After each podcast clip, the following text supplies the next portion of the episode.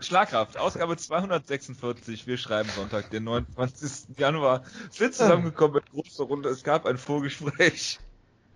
Ich, ich bin immer noch fassungslos. Ich begrüße äh, zu meiner Linken den Jonas. Servus. Und ich habe Angst vor dem, was jetzt kommt. That's what she said. What she Äh, said. zu meiner Rechten der Wutke. Guten Abend.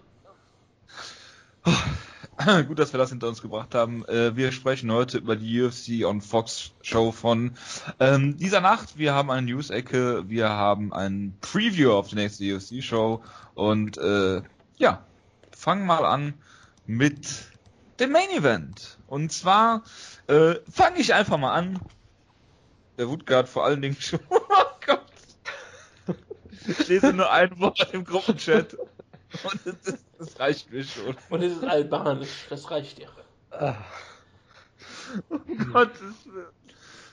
Weißt du, Wutke, Wutke, sowas musst du mir erzählen, bevor ich Ili Latifi interviewe, nicht danach. So, Du wirst sie noch mal ich würde gerne mal. So, wir erklären natürlich nicht, worum es geht. Es ist auch besser so. Äh, wir Bitte, fangen bitte, an. bitte nicht, nee. Valentina Shevchenko gegen Juliana, äh, Juliana Peña. Lima. Und äh, Wutke hat sie im Vorgespräch auch schon wieder mit Juliana Lima verwechselt. Was auch hat Problem. Shevchenko gesagt? Äh, kurze Frage, ähm, ähm, können wir nicht einfach äh, äh, Nicknames verwenden für Frau Penja, damit wir sie nicht immer verwechseln? Wie heißt sie nochmal? The Venezuelan Wichsen. Dankeschön. Glück, dass das nochmal geklärt ist. ja, also. Äh, wenn ich jetzt einen spanischen Witz machen würde, Jonas, Ja. schon, das was gerade schon total eskaliert ist, würde ich aus diesem Enje bei Peña ein N machen und es wäre Pena und das heißt Schmerz, wie Englisch Pain. Und ähm, der Kampf war irgendwie merkwürdig. Wir haben zwar alle auf Shevchenko getippt, aber auf die Art und Weise eigentlich überhaupt nicht. Äh, in der ersten Runde äh, wurde sie eigentlich komplett im Clinch äh, kontrolliert von Juliana Peña. Ich meine, gegen äh, Kat Zingano, glaube ich, sah sie auch im Clinch schon gut aus. Aber ähm, dass äh, eine mehrfache Muay Thai Championess äh, nicht in der Lage ist, den Clinch irgendwie zu brechen oder den umzudrehen, ähm, war schon bemerkenswert. Was äh, Shevchenko natürlich toll gemacht hat in der ersten äh, Runde, ist zweimal ähm, einen Takedown geholt, ähm, weil sie diese Knees getimed hat, abgefangen hat. Aber man muss dann halt auch dazu sagen, äh, sie hat dann erstens nichts draus gemacht, war zweitens noch in einem Armbar drin Ende der ersten Runde und hat ziemlich viel kassiert im Clinch eigentlich. Ähm, in der zweiten Runde das gleiche Bild wieder. Äh, allerdings hat Juliana Peña da einen Takedown geholt. Und ähm, in der runden Pause hat sie schon gesagt, dass sie sich, glaube ich, die Schulter verletzt hat oder sowas. Ähm, und äh, ja, Valentina Shevchenko hat das wunderbar hier gemacht, hat einen Armbar ähm, rausgeholt vor, aus äh, Unterlage. Und ähm, der sah ungefähr so aus wie der Armbar, den Juliana Peña in der ersten Runde versucht hat. Allerdings hat äh, Shevchenko ihn durchgezogen. Und äh, ich habe letzte Woche schon darüber geredet, dass man sie als Grapplerin eigentlich immer unterschätzt. Aber dass sie jetzt hier äh, von unten äh, Juliana Peña submittet, äh, war natürlich alles andere als absehbar. Und äh, im Endeffekt ähm, eine, eine super Leistung. Aber ähm, in diesem Kampf habe ich relativ wenig gelernt, außer dass äh, Shevchenko jetzt äh, scheinbar ein gutes Submission-Game hat, was man vorher nicht kannte. Ähm, aber in dem Kampf an sich sah sie jetzt nicht so gut aus. Ich weiß Also bitte, Jojo. Jojo, wir haben eine Sache gelernt. She's a complete fighter. Das hat sie ja nochmal sehr äh, betont und das ist doch immer wichtig zu wissen. Keine Post-Fight-Interviews. Dann, dann hast du auch das Highlight der Show ver verpasst, nämlich ihren kirgisisch-peruanische Tanzeinlage. Ja, die, die war großartig. Aber ähm, auf jeden Fall muss man eins sagen, was ich sehr lustig fand in diesem Kampf, war ja wirklich, dass der Bodenkampf gespiegelt war in der Runde. Denn die erste Runde war ähm, Shevchenko, wenn am Boden ähm, in der Kontrolle zwar nicht viel draus gemacht, war aber in Kontrolle und landete am Ende in einer Armbar. Und in der zweiten Runde war Peña am Bodenkampf in Kontrolle, landete in einer Armbar und die wurde dann gefinisht, was dann Shevchenko zu der besseren Grapplerin macht, obwohl das natürlich gegen eine. Ist Peña eine Black Belt in Jiu-Jitsu? Ich glaube, äh, Brown Belt oder sowas, glaube Also ich. sie ist ja immer ziemlich ähm, hochklassig am Boden, gerade mit Mixed Martial Art. Und dass sie dann ähm, doch ähm, relativ simpel vom Boden aus der Mitte führt, das ist schon beeindruckend. Das spricht, glaube ich, auch sehr für Valentin für Shevchenko. Klar, wenn natürlich auch die Schulter bei Peña ein bisschen verletzt war, kann natürlich das auch noch eine Rolle gespielt haben. Aber ähm, es spricht auf jeden Fall für Shevchenko, dass sie auch verschiedene ähm, dass sie Probleme hatte. Wie gesagt, im Clinch war Pena einfach um einiges kräftiger. Aber selbst da hat sie in der ersten Runde immer noch ihre, ihre Lösung gefunden, indem sie diese wunderbaren äh, Takedowns dann abgefangen hat und diese Bohnen, also nicht die Takedowns, die Knies abgefangen hat und dann mit Takedowns gemacht hat. Und dass sie halt auf Probleme eine Lösung gefunden hat. Und auch in der zweiten Runde, als sie dann die Möglichkeit hatte, eine Armbar zu holen, dass sie sie sofort ergriff und auch sofort erfolgreich war. Das ist eigentlich immer ein ziemlich gutes Zeichen, denn Champions adaptieren ihren Stil. Und das hat hier zum Erfolg geführt. Ja, Jonas.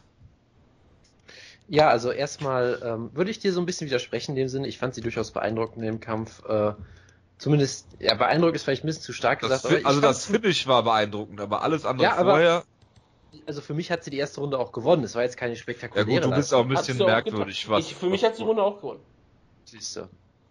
durch was denn? daher. Sie hat die Äh, Takedown durch- geholt und ähm, Bodenkontrolle. Takedowns. Ja, und Top Takedowns. Ja, aber äh, sie wurde äh, viereinhalb Minuten am Käfig gestellt. Die waren Ja, nicht viereinhalb Minuten am Käfig gestellt. Sie hatte sie mindestens etwas. eine Minute am Boden oder sowas. Mindestens. Oder anderthalb. ja, aber hat nichts damit gemacht. Zwei, zwei oder drei Schläge Ground Pound und war in der Armbar. Also für mich hat sie die erste Runde nie und nimmer gewonnen. Nie und nimmer. Da solltest du Punktrichter werden, weil deine Ja, Punkten, ähm, Einschätzungen wären sehr erfolgreich in den USA. Auf jeden Fall. Ja, mach mal weiter.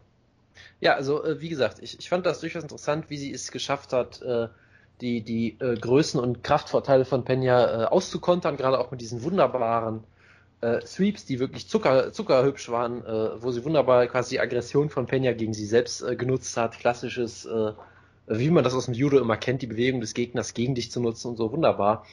Äh, gerade natürlich auch schön, dass die Pena damit zweimal mit, dem, mit der gleichen Aktion erwischt. Ich weiß nicht, ob das jetzt für Shevchenko spricht oder gegen Pena, keine Ahnung. Ähm, was ich halt interessant fand, sie hat, was sie halt nicht geschafft hat, sie hat halt null geschafft, die Distanz zu halten. Weil da ist Pena einfach durch sie durchgerannt und hat sie halt am Käfig stellen können. Das ist sicherlich eine Sache, die man als Schwäche ansehen kann. Das hast du ja in dem, in dem ersten Kampf gegen Amanda Nunes auch so ein bisschen gemerkt, dass äh, Shevchenko natürlich eine wunderbare Strikerin ist. Aber sie hat jetzt nicht, nicht so diese, diese großartige Power. Das heißt, wenn du einfach durch sie durchrennen willst, kannst du es machen und sie dann im Clinch stellen. Das war so ein bisschen das Problem. Bis dahin hat sie sich ganz gut gehalten, wie gesagt. Und dann, hey, das Finish. Dann so eine Armbar daraus zaubern. Das war, äh, äh, Hideo Toko hätte es nicht besser machen können. Ja, ich habe da wirklich Flashbacks gekriegt an, an New Year's Eve und den Kampf gegen ersten Yamamoto. Es war, es war ein Traum, es war wunderbar. Äh, dann natürlich die Tanzeinlage war großartig. Das Postfight-Interview war auch wieder sehr, sehr sympathisch irgendwie, wie sie immer auf Englisch dann noch erklärt, äh, was sie immer noch erzählt und so. Äh, es gab diesen Stare-Down mit Amanda Nunes, der unfassbar merkwürdig war, einfach nur und total ulkig. Ja, ich habe Ähm, auch also- echt keine Ahnung gehabt, worüber die beiden geredet haben, bevor ich das Interview Ja, mit zweimal angehört habe. Und Ja, die beiden sprechen Englisch und beide sprechen eigentlich Englisch ziemlich gut. Vor allem das, das Tolle war halt, ähm, dass Amanda Nunes, äh, sie wurde ja eingeblendet, sie saß, halt- saß da zusammen mit Jonna Relicek und sie ist beim Finish komplett ausgemarkt, was schon mal sehr, sehr lustig rüberkam irgendwie. Ja, und dann standen sie halt da, sie haben irgendwie so, sie haben irgendwie Trash-Talk gemacht, aber gleichzeitig wirkten sie so irgendwie wie beste Freundinnen. Ja, Nunes so hat gesagt, merkwürdig. dass sie in, in die Armbar reinspringen wird nächstes Mal. Um zu beweisen, dass sie trotzdem besser ist. Und rauskommt. So habe ich es einmal verstanden. Und darüber hat Shevchenko dann ziemlich gelacht. Und Shevchenko hat irgendwie sowas gesagt wie Be careful what you wish for oder so, aber so ganz habe ich es auch nicht verstanden. Es war halt irgendwie awkward und lustig, aber hey, cool. Ähm, und von daher, äh, ja, ich freue mich auf den Kampf. Es ist natürlich sehr spannend. Äh, letztendlich werden wir sicherlich wieder die gleiche Dynamik so ein bisschen haben wie im ersten Kampf, ne, dass ähm, äh, sie haben bei Nunes wird wieder die Distanz versuchen zu schließen, wird versuchen durch Shevchenko einfach durchzurennen. Das kann man auch machen. Das hat Pena ja im Prinzip auch gemacht. Die Frage ist halt, äh, was macht sie dann im Clinch oder am Boden oder wo auch immer? Und die Frage ist halt, schafft sie einen Finish oder wird sie wieder müde? Weil über fünf Runden äh, wird das nicht gut gehen, glaube ich, für sie. Von daher wir müssen jetzt ja nicht über den Kampf selber reden, aber es ist schon ein sehr interessanter Kampf, wie ich finde. Shevchenko hat sich auf jeden Fall etabliert als Topkämpferin. Äh, hat jetzt schon einige beeindruckende Siege im Stück, äh, im Stück. Und ich meine, bei Pena hast du halt gesehen, sie hat, sie hat Potenzial, sie hat die Physis auf jeden Fall, ja. Sie ist sehr groß, sie ist sehr kräftig. Äh, Sie kann damit einiges weg, wegmachen, wettmachen. Du hast halt schon noch gesehen, dass sie noch ziemlich unerfahren ist und ziemlich, äh, ziemlich viele Fehler gemacht hat auch. Und von daher, vielleicht war das auch mal ganz gut so, äh, weil man hat ja bei ihr immer so das Gefühl gehabt, dass ihr Ego Ausmaße annimmt, die mit, dem, mit der mit ihren sportlichen Leistungen irgendwie nicht mithalten kann. Vielleicht ist das vielleicht gar nicht mal so schlecht deswegen, dass sie mal so ein bisschen ja, zurück auf den Boden der Tatsachen landet. So. Plus für Valentin Shevchenko war es ja nicht nur ein Title-Shot, sondern er hat sich ja auch prädestiniert dafür, für die peruanische äh, Version von Dancing with the Stars mitzumachen.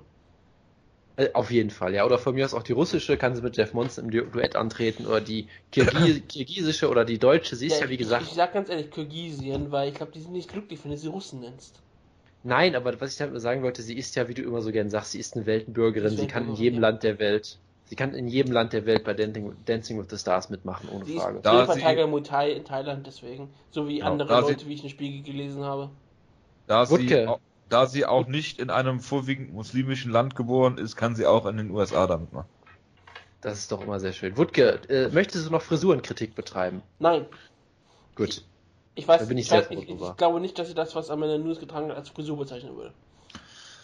Gottes Willen. Aber wir über Mike Pyle reden. Was? Ich hab's nicht verstanden. Weil wir über Mike Pyle reden wollen. Ja, wir reden sehr, sehr häufig über Mike Pyle, weil er ein Opfer von André Rofsky geworden ist. Und ist. Wir reden häufig ja, über, Mör über Mörder und solche Dinge. Dergleichen noch. Ich finde halt auch immer nur äh, ähm, beeindruckend, wo du gerade von Physis sprachst, Jonas.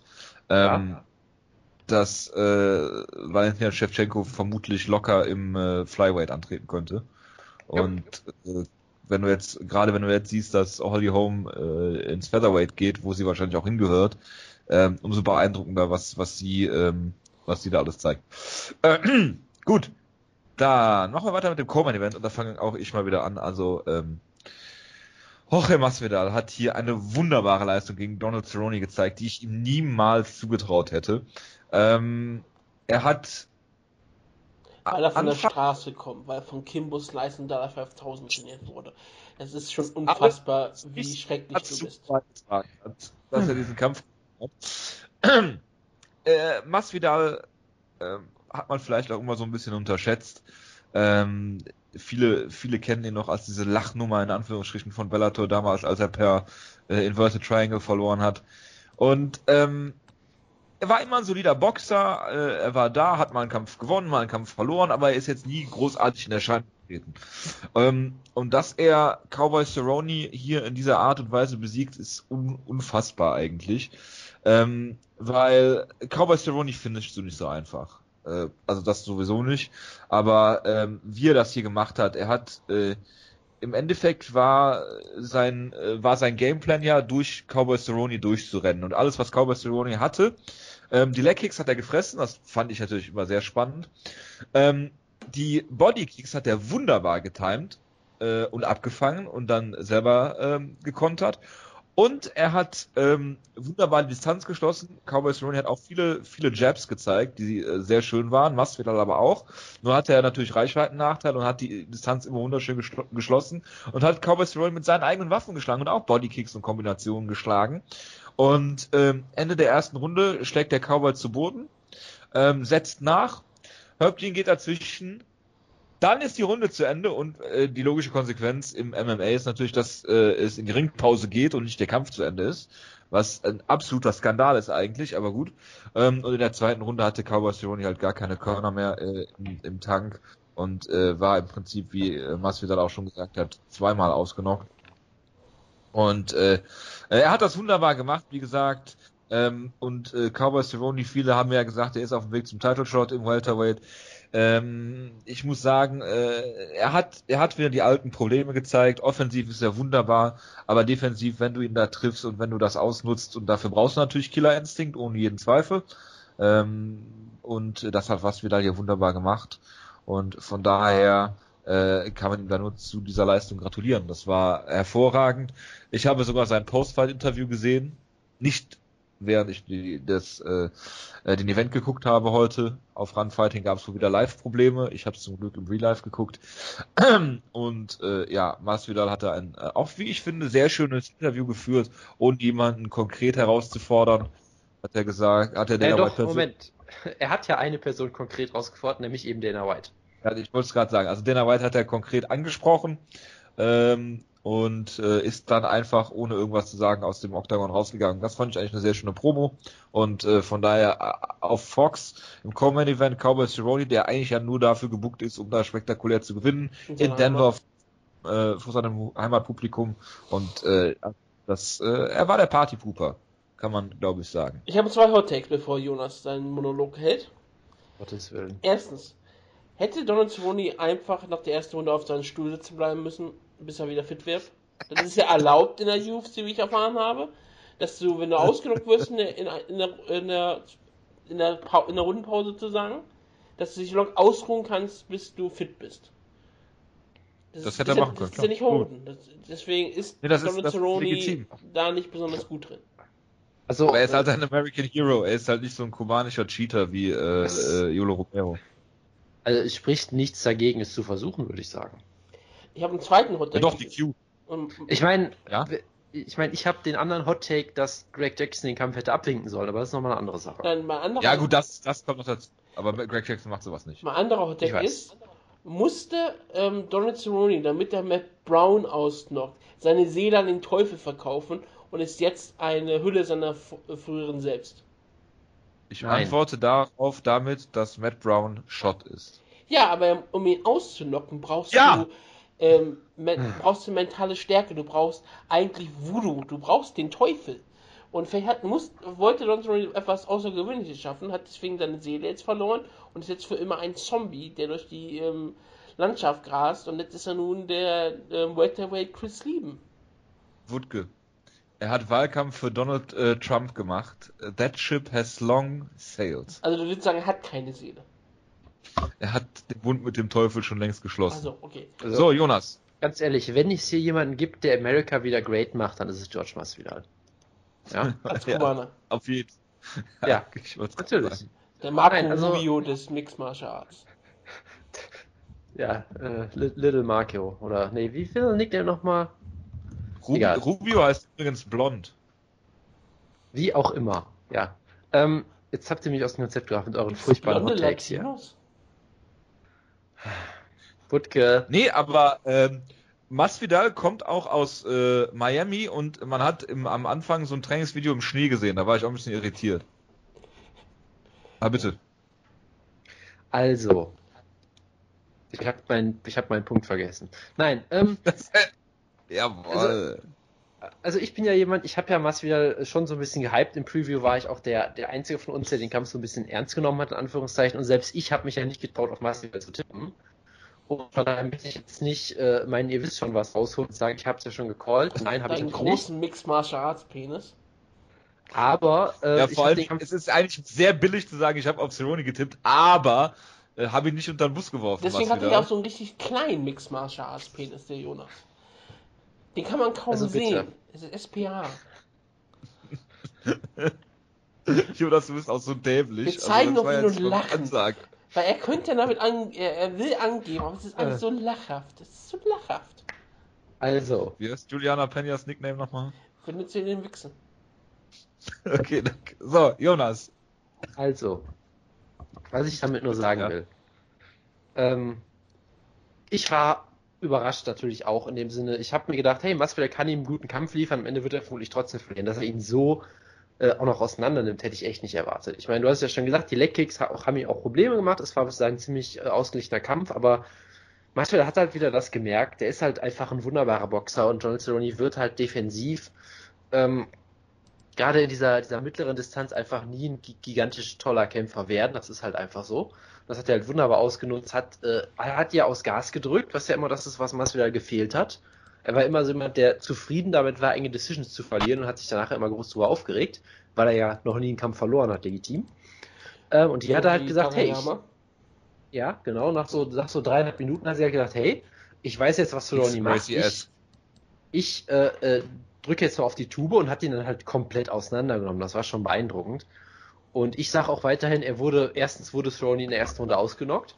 Zweitens hat Herb Dean den Kampf ganz deutlich vor dem, vor dem Rundenende beendet. Vor dem was Wasser. auch Im, genau, was du auch im, Ja. im, im Replay hörst. Und dann ging der Kampf Ja. trotzdem weiter. Ich sage weiterhin, ähm, es ist relativ unverantwortlich, Cerrone dann kämpfen zu lassen als Corner.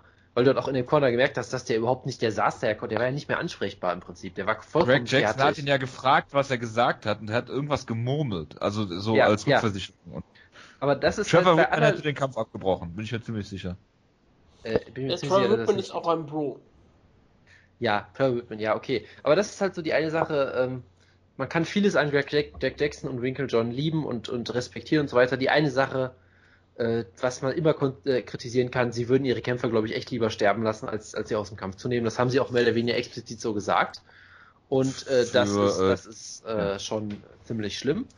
Ähm, andererseits, um mal davon abzudenken, Masvidal ist ein absolutes Badass hier in dem Kampf gewesen. Ja, gerade wie er dann, weil ich habe mir halt auch gedacht, erstens mal, es gab ja riesen Verwirrung drüber. Masvidals Corner ist komplett ausgerastet, hat schon gefeiert und Masvidal hat, hat die dann beruhigt gesagt, nee, nee, Leute, lasst mal kurz Stimmt. abwarten, vielleicht ja, geht's genau. noch weiter. Was auch großartig war, wo ich mir dachte, der Typ hat einfach so viel Erfahrung, der hat alles schon gesehen, den lässt nichts mehr außer Ruhe bringen. Gleichzeitig habe ich mir halt am Anfang der zweiten Runde gedacht, es wäre das, auf Englisch würde man sagen, the most George Masvidal thing, wenn er jetzt diesen Kampf noch verlieren würde. Wenn er jetzt diesen Kampf noch aus der Hand gibt, wäre es so typisch für Masvidal. Und er, er hat den Sack halt. Kennedy. Und der hat den Sack halt wunderbar zugemacht, ja. Gerade auch das Finish selber war auch irgendwie so symptomatisch, wie er diesen Headkick-Versuch abfängt und dann daraus diese Combo schlägt. Also wirklich wunderbar gescoutet, ja, im Gegensatz zu Cerrone, der halt immer stolz damit angegeben hat, ich habe George Masvidal noch nie kämpfen sehen und solche Geschichten. Nein, ähm, er hat das Finish von Jake Ellenberger gegen Jake Ellenberger gesehen, weil äh, das war all over the Internet. ja, super das Finish, wo Jack Ellenberger einfach mit dem Fuß äh, in den Käfig stecken geht. hat er sehr viel ja. mitgenommen. Ja, auf jeden ja, Fall. Halt, würde Cowboy Cerrone eine längere Pause gut tun. Also ich meine, hey, Don Cerrone ist nicht mit dem C im Käfig stecken geblieben, von daher er hat aus dem Kampf gelernt, äh, dem Ellenberger Kampf, ja. Und äh, ganz, ganz kurz, äh, George Masvidal hat immer gesagt, er ist dieser unfassbar gute Techniker, er hat diese Mentalität nie so ganz gehabt. Jetzt war er ja aggressiv, intelligent, hat den Kampf wunderbar gefinisht mit Bodyshots auch noch. Es war traumhaft. Stimmt, und es, es, es, es, war traumhaft und dann auch diese Promo danach war einfach nur großartig. Wo einfach nur gesagt, hey, weißt du, ich, ich reg mich immer drüber auf, wenn du keinen keinen spezifischen Gegner herausforderst. Irgendwie war das scheinbar auch so, dass bei dieser Show haben die Leute irgendwie alle eine Memo gekriegt, weil es gab großartige Callouts von Dan Kelly und Drew Dober und all solchen Leuten, die dann alle oh herausgefordert wurden. Ja, ja, das ist großartig. Normalerweise hätte ich mich ja geärgert, aber so wie Masvidal das sie gemacht hat, dass er im Prinzip eine Open Challenge an Dana White ausstellt und dann einfach ja so Mic Drop weggeht einfach nur. Es war großartig, großartige er hätte, Promo. Er hätte Brian Sanders Mikro wegnehmen und ja, einfach genau. fallen lassen. genau, das, das hätte man noch getoppen können, sonst hätte man es echt nicht mehr toppen können. Äh, das, das, war, das war absolut großartig, äh, wunderbar, alles perfekt. Es, es freut mich wirklich sehr für Masvidal irgendwie auch, obwohl ich halt diesen Run von Cerrone toll finde, trotzdem Masvidal hat das irgendwie auch verdient, weil er halt, wie gesagt, so lange schon da ist und irgendwie oft unter seinen Möglichkeiten so ein bisschen war und das war einfach ein, ein fantastischer Moment für ihn. Ja gut, du musst aber du musst du musst halt sehen, Cerrone. Oh. Warum auch immer. Warum auch immer jetzt. Ich mach kurz AFK. Liebe Gemeinde, es gibt manchmal wichtige Worte, wichtige Gedanken von unserer Prophetin Ronda Rousey, in ihrem ersten Buch nach ihr zur Kämpferin geboren, mein Weg an die Spitze der Mixed Martial Arts. Und diese Worte sind natürlich wichtig, denn allein die Überschrift des Ganzen bietet etwas Halt und Stimmung, gerade für die Leute, die in ihrer eigenen Welt liegen, in ihrer Twitter-Blase und nicht die Realität erkennen können. Denn die Menschen um dich herum bestimmen deine Realität. Wenn man selbst wenn man selbst und alle Menschen um einen herum zu derselben kleinen Gemeinschaft gehören, hält man diese leicht für die ganze Welt. Aber sobald man See. daraus ausbricht, merkt man, dass sich außerhalb dieses winzigen Kreises kein Schwein um den Blödsinn schert, der den Mittelpunkt dieser Welt bildet. Wer das versteht, entdeckt da draußen eine viel bessere, größere Welt. Und das geht natürlich heute noch genauso wie damals, als es geschrieben war. Und liebe Gemeinde, ich habe ähm, Entdeckungen gemacht. Geburtstag. Ja, wir haben Geburtstag und ich habe etwas ähm, Schwerwiegendes entdeckt, das Jonas sogar treffen wird. Denn wenn man über Topology geht, dann gibt es bei den Geburtstagen immer zwei Gruppen. Es gibt Popular Fighters Born This Day. Da ist zum Beispiel ja. heute Annalisa Bucci gemeint. Oder ah, ja. Garrett Müller. Genau. Und bei Other ja. Fighters Born This Day entdeckt man jemanden, der heute 41 Jahre alt wird und er ist bekannt als Little Hercules, Katsuyuki Miyata. Ach, das ist doch traumhaft. Kein erfolgreicher, beliebter Kämpfer im Mixed Martial Arts mehr. Das ist tragisch und es ist noch viel tragischer für, ähm, Gott, wie hieß er nochmal, den er so sehr jetzt, äh, lächerlich gemacht hat, den Kickboxer. Ähm, Andy Sauer? Andy Sauer, genau. Dass er nicht einmal mehr von Leuten verprügelt wird, die popular sind. Tragisch. Und weil wir natürlich den Podcast auch immer so machen, dass er vielleicht erst am Montag gehört wird, gratulieren wir natürlich auch vor zwei Leuten.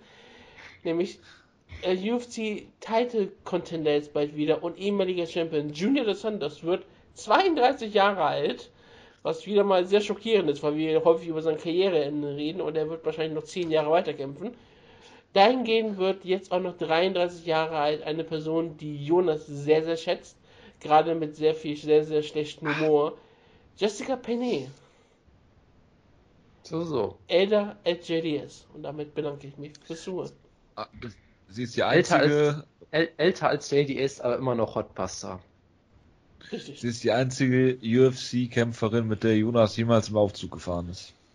Das äh, ist soweit korrekt. Außer da war noch eine andere dabei, das weiß ich nicht mehr. Da war keine andere Frau dabei, nein. Es war Stephen Kennedy dabei. Heißt der nicht Steve war- Kennedy? Jojo. Doch, Ja. doch, das ist der gleiche. Das wissen viele nicht, aber gut, dass wir es hier nochmal aufgeklärt haben. Und Ja, bitte, äh, bitte. Lukas Zajewski und wer war da noch? Ich weiß es gar nicht.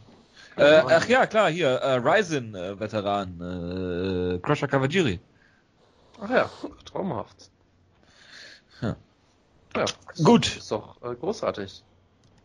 weiter im Text. Äh, Francis Wutke Ngannou. gegen Andrei Arlovski und Großer äh, Lehrkampf. ja, Die beiden standen sich Äh. anderthalb Minuten einfach nur gegenüber. Dann hat Lowski einen wilden rechten Schwinger versucht, hat das Ziel ungefähr die Schulter. 10 Meter verpasst. War hat dann einen von der Schulter. Ja, Ngannou hat gleichzeitig einen Schlagversuch, hat dabei Arlovski an der Schläfe erwischt und ist dann, als Arlovski schon davon sehr angeschlagen war, hat er einen wunderschönen Uppercut gezeigt. Arlovski fiel zu Boden wie ein Baum. Ngannou Genau wie im Fedorkampf. Er fiel genau wie im Fedorkampf. Hat Im Federkampf flie- flog er aber aus der Luft. Ja, ja, sagen wir, sagen wir, als er, als er, äh, als er am Boden angekommen war, sah es sehr Fedor-esk aus. Ja, und als er dann am Boden war und Ngannou auf ihn eingeschlagen hat, hat man auch gesagt, ja, Ngannou, das ist der schwarze Fedor. Er hat ja, der Name beginnt ja auch mit F. Wer, wer, hat, wer hat das gesagt, außer dir? Ich. Niemand, da- darum geht's ja. Deswegen sagen So, das die okay. Leute. Ich hab's so eben gerade gesagt und ich bin ein, ich bin Leute. Grüße Das, an äh, die kann Jungs man- die Das mithören. kann man auf, auf jeden Fall nicht bestreiten, dass du Leute bist, ja. Ja, du bist, du bist das Leitmedium, oder? Die Norm. Ich bin die Norm. Ja, Light, Leitmedium mit D bitte, aber gut. Also, ähm, Ngannou war hier, glaube ich, 4 zu 1 Favorit. Das fand ich schon ein bisschen krass. Weil im Heavyweight kann ja alles passieren. Im Endeffekt hat sich natürlich Ngannou durchgesetzt. Äh, was zu erwarten war, Andrei Arlovski hat auch kein Kinn mehr. Ähm, er hat jetzt, glaube ich, vier Niederlagen in Folge. Wie James Ellsworth. Wer? Genau. Äh, er hat jetzt vier Niederlagen in Folge. Ähm, Master FF fordert ihn jetzt äh, gegen äh, Alexei Oleinik. Ich fordere sein Karriereende schon seit einiger Zeit. Äh, und äh, ja, das ist natürlich sehr schade für Arlovski, aber im Endeffekt, er hatte nochmal diesen kurzen Run mit diesem komischen Sieg über Schaub und diesem äh, gegen Travis Brown hat er dann noch gewonnen. Hat er noch einen Sieg? Yep. Frank Mir in dem großartigen Kampf für diesen besten GIF aller Zeiten. Frank Mir, ja, richtig. Ja gut, Big, Bigfoot Silver hat er noch besiegt auf diesem Run, aber gut, das Die, sagt die, ja auch nichts. das, das tolle GIF, wo da beide stehen, das Einzige, was sich bewegt, ist der Bauch von Frank Mir. Ja, aber heftig. Ja, äh, von daher, ich will ihn auch nicht mehr sehen, äh, aber äh, gut, äh, wer, wer weiß das schon. Ich fand nur sehr interessant, äh, dass bei der äh, bei der Vorstellung beim Tale of the Tape ähm, nicht mehr das die Länderflagge, sondern explizit Born stand und es stand da äh, die amerikanische Flagge. Äh, ja, Minsk in den Vereinigten Staaten, ich weiß es auch nicht. Es war sehr hervorragend. Und äh, Ngannou hat natürlich eine immense Reichweite, eine unendlich äh, gute äh, Physis. Ähm, ob er in dem Kampf jetzt wirklich gewonnen hat, äh, oder ich sag mal so, es, er hat natürlich gegen den Moment, was? Hast du Nein, gefragt, ich ob meine er in jetzt Kampf auch- gewonnen hat? Achso, ich Nein, dachte, du ob er im Kampf jetzt irgendwas hinzugewonnen hat für sich als Kämpfer, glaube ich eher nicht. Ich dachte, Das will ich dachte du wolltest jetzt Verschwörungstheorien hier starten, dass er gar nicht gewonnen hat oder so. Nein. Äh, ob er jetzt kämpferisch dazu gewonnen hat durch diesen Kampf, mag ich zu bezweifeln, aber er hat natürlich einen, einen Ja. Banner-Sieg mit Arlovski ohne jeden Zweifel und äh, jetzt wartet wahrscheinlich äh, Derek Lewis oder Travis Brown oder ich sag mal so, äh. Ich sag mal so, ich würde ihn zum Beispiel gerne, ähm, auch wenn er jetzt einen, äh, einen Kampf schon gebucht hat, gegen Mark Hunt würde ich ihn vielleicht gerne mal sehen. Aber er kämpft ja gegen Overeem. Also erstmal habe ich eine Frage für euch. Andrei Arlovski hat jetzt 39 Profikämpfe gehabt. Möchtet ihr mal raten, in wie viel Prozent aller seiner Kämpfe er selber ausgenockt wurde? 39. Wutke? 47. Ich sag, 47. Meine Güte. Du weißt aber schon, dass er auch ein paar Kämpfe. äh, Du weißt aber schon, dass Andrei Arlovski mehr Kämpfe gewonnen als verloren hat, in denen der per Definition nicht ausgenockt wurde, ne? Du Okay. weißt, du weißt schon, dass Andrei Arlovski auch mal UFC-Champion war und deshalb nicht in Frage kommt, dafür bei Team Schlagkraft jemals äh, nominiert zu werden. Ich, ich, ich finde die Idee sehr geil, dass Andrei Arlovski fast in jedem Kampf, in jedem zweiten Kampf ausgenockt wurde. Das ist großartig. Nein, Ich es sag sind mal, fünf. er hat, er hat 40 Kämpfe, ich sag mal, er hat so pff, 8 bis 10 verloren per Knockout. Ja, es sind, äh, lass mich gucken, es sind äh, 10, das sind ungefähr 25 Prozent. Das ist schon eine ziemlich be bedrückende Statistik, wie ich finde.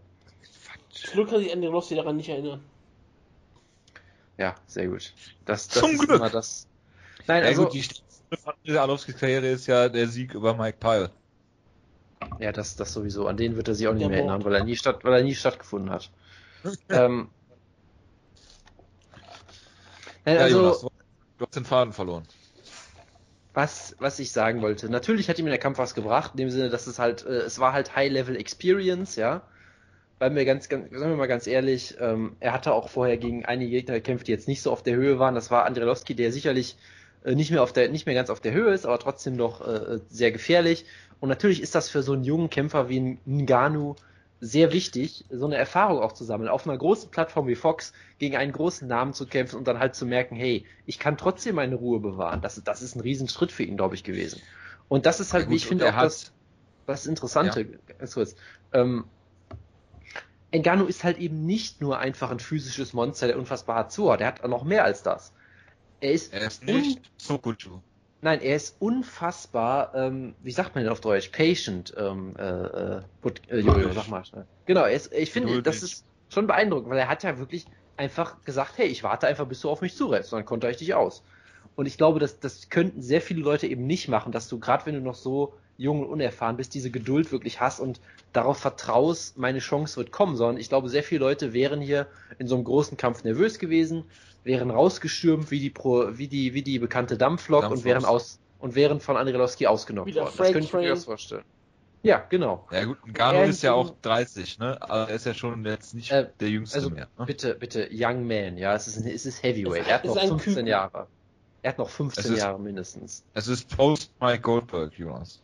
Also, und von daher, alles, was man in diesem Kampf gesehen hat, fand ich durchaus beeindruckt. Wie gesagt, wie er es geschafft hat, äh, äh, mental ruhig zu bleiben, wie er Andrelowski gut ausgekontert hat, wie er ihn halt auch, obwohl er ihn mit den Schlägen gefühlt noch nicht mehr richtig erwischt hat, im Rückwärtsrennen Clay Güder-esk ausgenockt hat hier, ja. Oh Ähm, Gott.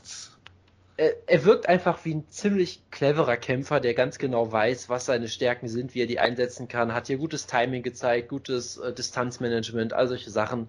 Und vor allem, er wirkt halt auch wie jemand, der nach jedem Kampf einen großen Schritt nach vorne macht. Und das ist schon beeindruckend, weil er hat unfassbar grün angefangen. In seinen ersten Kämpfen war er so unfassbar, selbst in seinem ersten UFC-Kampf war er noch so unfassbar grün. Und jetzt wirkt er halt natürlich nicht wie ein fertiges Produkt, sag ich mal, aber er wirkt schon um Längen besser. Und das ist schon zusammen mit seiner überragenden Physis ist das schon sehr beeindruckend und sehr gefährlich. Und äh, Brian Stan generell äh, ist ja sehr gehypt auf ihn, hat ihn irgendwie genannt, the most scary guy in the division oder so. Und äh, was ich auch immer sehr schön finde, ähm, Brian Stan, da gibt es bestimmt auch einen japanischen Fachbegriff für Wutke. Gibt es einen Fetisch Oh für gro- Gibt es einen Fetisch für große Hände? Bestimmt, aber ich würde jetzt keinen Terminus dafür kennen. Weil es, es gab ja Ich diesen, dachte, du sagst jetzt, du sagst jetzt das aus dem Vorgespräch, Jonas. es, es, nein, es, es gab jetzt es, es, gab ja schon diesen tollen Moment on air, wo er wirklich gesagt hat, hey, Kamera, zoomt mal auf die Hand von Engano, gesagt hat, hier, er hält die Hand so hoch wie so eine Trophäe, gesagt, guck mal, was das für eine Hand ist, ist ja unfassbar. Und es gab ich, auch noch ein, es gab auch noch ein Vorspiel, pass auf, ein, ein sehr tollen Ein Vorspiel. Ryan Stan, ja. Ich warte jetzt eine Minute, das bis das im Gruppenchat auftaucht übrigens, die, die Fetischbezeichnung für große Hände. Das passt in diesem Fall wirklich. Äh, Brian Stan hat, hat back, Backstage die Hand von Franz Ngannou geschüttelt, hat davon ein Foto gemacht, um zu, zu zeigen, Mensch, der Typ hat so große Hände, das ist unfassbar, ja. Und die Beschreibung davon, wie er das beschrieben hat, war vielleicht suboptimal, sag ich mal. Ich zitiere. Oh This Gott. is so. This is my hand inside of Francis Ngannou today. oh Gott! Ja. Oh Jonas, dass du sowas rausholst. Ja, ich sag nur äh, Phrasing, liebe Leute, ja? Was ist das, Wutke? Forum. Gibt es eigentlich auch Wiki Hands? Ähm, es gibt verschiedene Seiten, die das bilden, ob es sind immer Frauenhändler sind. Das interessiert? Also es gibt eine ganz, es gibt eine ganz normale Pornoseite, die dich anmelden kannst. Ich bin, ich bereue sehr diesen An Punkt. Anfira äh, zeigt dir ihre sexy Hände. Oder Bälle quetschen. Und dann sind richtige Bälle sind gemeint, nicht dein. Darf ich nochmal was vorlesen? Ja, klar. I'm a organist slash pianist and can't help to but notice males with long fingers. Punkt, Punkt, Punkt. I think about what might, might, lie, what might lie below the belt. Also ja, auch das gibt es. Ich finde übrigens super, ähm, den, in dem nächsten Post der erste Smiley ich sage mal so, der nennt sich oh Stroke. oh Gut. ja, Wir schweifen heute aber auch ab, das ist ja, ist ja schrecklich. Oh, äh, gegen wen wollen wir denn jetzt äh, vor allem, ich allem Was ist denn mit Big Ben Rothwell? Sorry, ganz kurz. Ich finde diesen Kontrast zwischen Gesichtsfarbe und der anderen äh, Körperteilfarbe sehr irritierend gerade. Aber gut, lassen wir das. Bei Francis Ngannou? Nein. Bei dem Smiley. Es ist einmal gelb und einmal Hautfarben. Das finde ich sehr irritierend. Mutke, möchtest du was dazu sagen? Ich weiß gar nicht, worüber er redet, deswegen. Wie heißt äh, Juliana Peñas Nickname nochmal? Oh Gott, das macht ein Vorschaubild. Der ihn wichsen. Darüber reden wir gerade, über diesen Smile. ich habe ihn jetzt gerade gesehen. Ja. Können wir den Smiley bitte in die äh, äh, in die äh, Episodenbeschreibung Ach so, reinnehmen? Ach, war, war dann aus dem Forum, weil ich habe gleich, ich hab gleich so weit runtergescrollt. Ich habe einen Reddit noch gefunden. Gut, Jason äh, Knight gegen Alex Caceres müssen wir, glaube ich, nicht großartig drüber reden. Äh, Jason Knight hat Moment, den Kampf überzeugend gebrochen. Ich fand es sehr schrecklich, dass Alex Caceres schon 16 UFC-Kämpfe hat. Wir müssen über zwei Sachen reden. Ja, erstmal Jason Knight, äh, ganz lustiger Kerl. Er wird ja, er wird ja gerne auch mal äh, als äh, Hick Diaz bezeichnet, was ein sehr schöner Nickname ist, weil er halt so ein bisschen diese Diaz-Brüder äh, hat. Er sieht auch komplett aus oder klingt auch komplett wie Don Cerrone, was mich sehr irritiert hat, weil ich habe dieses Hype-Video so ein bisschen im Hintergrund laufen gehabt und dachte wirklich, dass Don Cerrone im Opener kämpft, weil er eins zu eins genauso klingt irgendwie. Das ist sehr, sehr, sehr faszinierend. Ähm, er scheint auch jemand zu sein, der sich sehr gut weiterentwickelt. Ich meine, er hat seinen ersten Kampf gegen Kawajiri damals gehabt, wo er die ganze Zeit Guard gepult hat, was natürlich eine geile Strategie ist gegen Kawajiri. Aber mittlerweile scheint er ein ziemlich guter Kämpfer auch zu sein und man muss hier eigentlich nur zwei Sachen erwähnen. Er wurde von Bruce, Bruce Leroy eigentlich outstriked, was vielleicht kein gutes Zeichen ist. Und hat dann irgendwann immer beschlossen, ich nehme jetzt zu Boden. Und dann hat er ihn komplett fertig gemacht. In der ersten Runde hat er einen perfekten Backdrop Suplex gezeigt. Jumbo Tsuruta ist stolz auf ihn. Es war absolut großartig. Ähm, und hat ihn dann innerhalb von fünf Sekunden fast ausgechoked. Das war wirklich sehr beeindruckend. Hat am Boden mit Bruce Lee absolut den, den Boden aufgewischt, ja. Und dann in der zweiten Runde dann ihn wieder zu Boden genommen, unfassbar einfach den, den Rücken sich geschnappt, ihn am Ende ausgechoked, das war sehr schön. Und auf den kann man auch zumindest mal ein Auge werfen, er ist ein ganz unterhaltsamer Kämpfer auf jeden Fall. Wie gut er ist, wird sich noch zeigen müssen, aber ich sag mal so, er ist jung, er ist unterhaltsam und er scheint nach jedem Kampf Fortschritt zu machen, also von daher das, schon ganz interessant. Das reicht, das reicht dir ja. Hast du auch Sam Elvey gegen Nate Marquardt geguckt? Nee, machen wir, machen wir erstmal ein Maincard-Fazit. UFC hat es geschafft, ein Fox-Event innerhalb von zwei Stunden durchzuziehen, was darauf zurückzuführen ist, dass alle Kämpfe im Finish geändert haben. Ich glaube, das gab es vorher nur einmal und das ist schon ein paar Jahre her. Und ähm, also abgesehen von der ersten Fox-Show, wo es ja nur einen Kampf gab. Ähm, ja, und wenn der, wenn der Main Event natürlich über die Volldistanz gegangen wäre, hätten sie natürlich wieder heillos überzogen. Ähm, ja, und ich fand, nicht nur weil es kurzweilig war, sondern auch generell eine sehr äh, interessante äh, Card. Und danach habe ich mir dann äh, Asunzao gegen Sterling ange angeguckt und wäre fast, naja, lassen wir das. Ähm, ja, was außer Asunzao gegen Sterling müssen wir besprechen von den äh, von den äh, Prelims? Moment, ich muss kurz gucken. Also wie gesagt, es gab sehr viele ähm, sehr spezifische Call-outs. Das habe ich nur über Twitter natürlich mitbekommen. Zum Beispiel, natürlich. wie gesagt, von, von Drew Dober oder der Olympia-Legende Daniel Kelly. Natürlich großartig. Wer hat die denn ähm, herausgefordert? Das, das weiß ich nicht. Ähm, dann Sam Elvey hat auch irgendwie einen Jack Marshman oder so rausgefordert. Auch so total random Leute, wo du denkst so, okay. Äh, wir müssen natürlich über. Äh, äh wollen wir uns zwei. Dober ist ein Welterweight, ne? Oder ist er ein Lightweight? Lightweight, glaube ich. Dober ist ein Lightweight. Dann kann er ist, nur ist von Jason Gonzalez rausgefordert worden sein. Ich glaube nicht, dass die Gewichtsklasse hier eine Rolle spielt. Dann könnte er eher noch von also, also, Jinglang Lee rausgefordert sein, dessen Welterweight. Wutke, Wutke, wir reden hier über Drew Dober, ja, das sind Money Fights. Das ist die Gewichtsklasse, ist da vollkommen egal. Das ist richtig. Also, äh, heben wir uns vielleicht den Asunzau-Kampf kurz aus. Ich, äh, auf, ich gehe schnell mal ganz gut durch. Sam Elvey hat Nate Marquardt besiegt, habe ich natürlich nicht geguckt. Ähm, Wood, Hast du äh, Woodkin Wirst du was zu den Beyond the Octagon Facts sagen? Ja, natürlich. Es gab die großartigen Beyond the Octagon Facts, weil die UFC natürlich wieder von den Marines oder von der Navy oder von irgendwem gesponsert Navy. war. Genau, und des, deswegen gab es den Octagon Fakt, dass der Vater von äh, Nate Marquardt bei den Marines war oder so. So ganz toll. Die haben also ja, wunderbare Octagon Facts eingeblendet, die alle nichts mit dem Kampf zu tun hatten. Deshalb hießen die, glaube ich, auch Beyond the Octagon Facts oder so. Ja, Beyond the Octagon. Vermutlich. Sowas, ja. Wo dann sowas Tolles stand wie, ähm, äh, Nate Marquardt hat mal in, in irgendeinem schlechten MMA-Film mitgespielt und sein Warriors, Vater war. das ist kein schlechter Mixed Martial Arts Film. Der hat auch kein Engel er hat. Den hast du auf DVD. In, er hat in einem MMA. Danke. Er hat in einem MMA-Film mitgespielt. Sein Vater war Pastor. Solche tollen Fakten. Wir haben natürlich darauf gehofft, dass Andrei Arlovski auch so, so was kriegt mit hat gegen Mike Pyle gekämpft und sowas in der Art. Und natürlich Ned Marquardt hat in einem MC Hammer Musikvideo eine Cameo gemacht und so weiter und so fort. Ich weiß nicht, was diese Fakten sollten, aber es war irgendwie sehr unterhaltsam. Da bekommen ähm, die UFC Geld, weil es ein Sponsor und dann, und dann, und dann hat er verloren. Genau, ein, ein Sponsored Fact. Ja, kein Alternative Fact, sondern ein Sponsored Fact. Das ist auch mal wieder mhm. was ganz Neues. Ähm, und dann hat er, wie gesagt, verloren. Woodke war für dich was ganz Wichtiges, was du bestimmt gesehen hast. Der Stolz Chinas, Ji Jing Lang, Liang hat Bobby Nash ausgenockt. Hast du es gesehen, bitte? Nein. Ich habe in Wochen gelesen, dass jemand ähm, sehr viel Spaß an Jen Liang Li hat.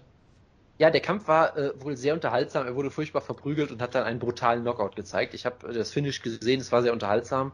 Und äh, man kann mit Sicherheit sagen, dass China stillstand. Ich habe ja auch gehört, dass sie am Wochenende in China es riesengroße Feiern gab, extra, um den Sieg von Ji äh, Jingliang zu feiern. Das war, glaube ich, der Grund, so wie ich das verstanden habe. Ja, ich auch. So habe ich es auch verstanden. Ähm, es geht über Tage, selbst in anderen ähm, äh, genau. chinesisch geprägten Ländern wie Myanmar wird trotzdem auch gefeiert, der Sieg von ja, se se selbst in Korea war ein Feiertag deswegen. Das ist schon beeindruckend irgendwie. Ähm, genau, was gab's noch? Äh, Eric Spicey hat gewonnen, was ich immer äh, ganz lustig finde, weil Eric Spicey ist äh, irgendwie so, der, der, wird langsam ein Favorite von mir so ein bisschen. Er hat ja damals Thiago Santos äh, submitted in diesem Kampf, wo alle gesagt haben, er wird sterben. Hat hier äh, sehr schnell per Triangle Choke geworden. Eric Spicey ist auf jeden Fall unterhaltsamer Grappler. Und er hat, glaube ich, Daniel Kelly rausgefordert. Das müsste stimmen, ja, großartig. Ähm, und Pardon. Alejandre Pantoja hat Eric Shelton besiegt. Da muss ich natürlich überreden, weil es war ein Flyweight-Kampf. Und der war über die ersten zwei Runden sehr unterhaltsam, wunderbares Grappling, ziemlich ausgeglichener Kampf. Danach Hast wurde er. Ja, natürlich. Danach wurde er ziemlich schlecht in der dritten Runde, weil äh, Denver, ja, Hashtag Altitude, Hashtag Sea-Level Flyweights. Das hast du selbst bei denen gemerkt, die waren dann auch ziemlich kaputt.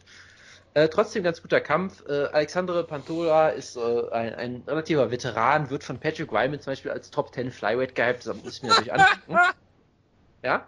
Und äh, Eric Shelton gilt für manche Leute so ein bisschen als die Zukunft der Division, weil er halt ein hervorragender äh, Athlet ist, ein großes Talent, aber noch sehr unerfahren. Und das war, wie gesagt, ein guter Kampf. Und jetzt ja, haben wir. Division überhaupt noch da reden wir gleich in der News-Ecke. Ja, da, da reden wir, genau, da reden wir gleich noch drüber. Ähm, und dann gab es natürlich Rafael Asunzau gegen Aljamain Sterling. Jojo, bitteschön. Ja, also wie ich, wie, wie ich bereits gesagt habe, ich habe den Kampf nach der Maincard geguckt und äh, wenn du so eine kurzweilige Maincard guckst äh, und dann diesen Kampf, dann zieht er sich noch länger, als er ohnehin sich schon gezogen hat. Äh, Hafal Asunsao hat sich gedacht, 15 Minuten reichen nicht. Wir müssen den Kampf noch ein bisschen verlängern und hat äh, Aljamain Sterling, ich glaube, das, was ich gesehen habe, zweimal äh, einen Low Blow verpasst. Ja. Ähm, das erste Mal hat der Ref es noch gesehen, das zweite Mal nicht. Genau, und das war diese absolut skurrile Szene irgendwie, wo Eljo wirklich schwer getroffen zu Boden geht. Asunza hört ja auch sofort auf zu kämpfen. Der Ref sagt, nee, ich habe nichts gesehen, kämpft weiter. Ja. Eljo guckt ihn, Eljo sitzt wirklich am Boden, guckt ihn an so, ist das dein Ernst jetzt? Und Asunza steht da einfach rum. Und dann Ja. war es halt wirklich geil, weil dann steht halt Sterling auf und äh, Asunza ist wirklich der größte Sportsmann, den man sich vorstellen kann. Er macht einfach eine volle Minute Er- nichts.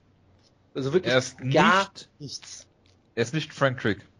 Nein, er macht wirklich eine Minute lang nichts und irgendwann gibt er dann Eljo so ein Zeichen, indem er wirklich so ein Low Blow andeutet und er sagt so, bist du wieder fit und ab dann kämpfen so weiter. Also er hat wirklich eine Minute lang einfach nur gezirkelt, damit Eljo sich erholen kann. Das war schon sehr, sehr knuffig irgendwie.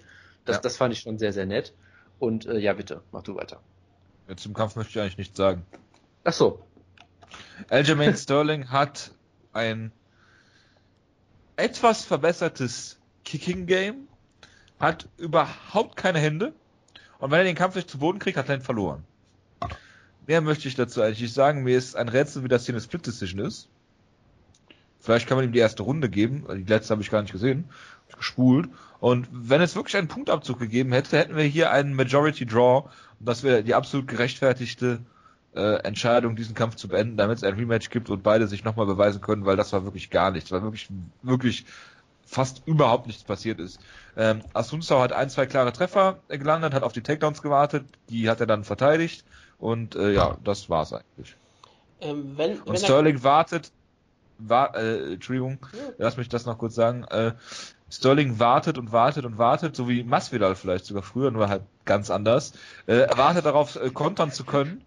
Ja, er wartet darauf, kontern zu können, um dann eine Decision zu verlieren. Das meine ich damit. ja, ja. also, Wutke, wolltest du jetzt irgendwas Ja, sagen? Den äh, Kampf ich doch wollte eh nicht Ich gesehen, wollte oder? Jojo fragen. Ähm, so. Wenn äh, Sterling keine Er Hände, ja. wenn, er- wenn er keine Hände hat, wäre er ein guter Gegner für einen Comeback-Kampf von Nick Newell. Oh Gott, Gottes Willen. Wie heißt eigentlich das Fetisch, wenn man äh, auf Leute steht, denen Extremitäten fehlen? Es, es gibt einen ähm, Amputee-Fetisch, einen sehr, sehr starken, also da kann ich sagen. Ich weiß nicht, was der bes- bestimmte Terminus ist. Aber Und ja, unglaublich, den Fetisch gibt's. Oh, Wutke, Ja. Wutke, du hast einen Rechercheauftrag. ja, gerne. Oh Gottes So. Willen.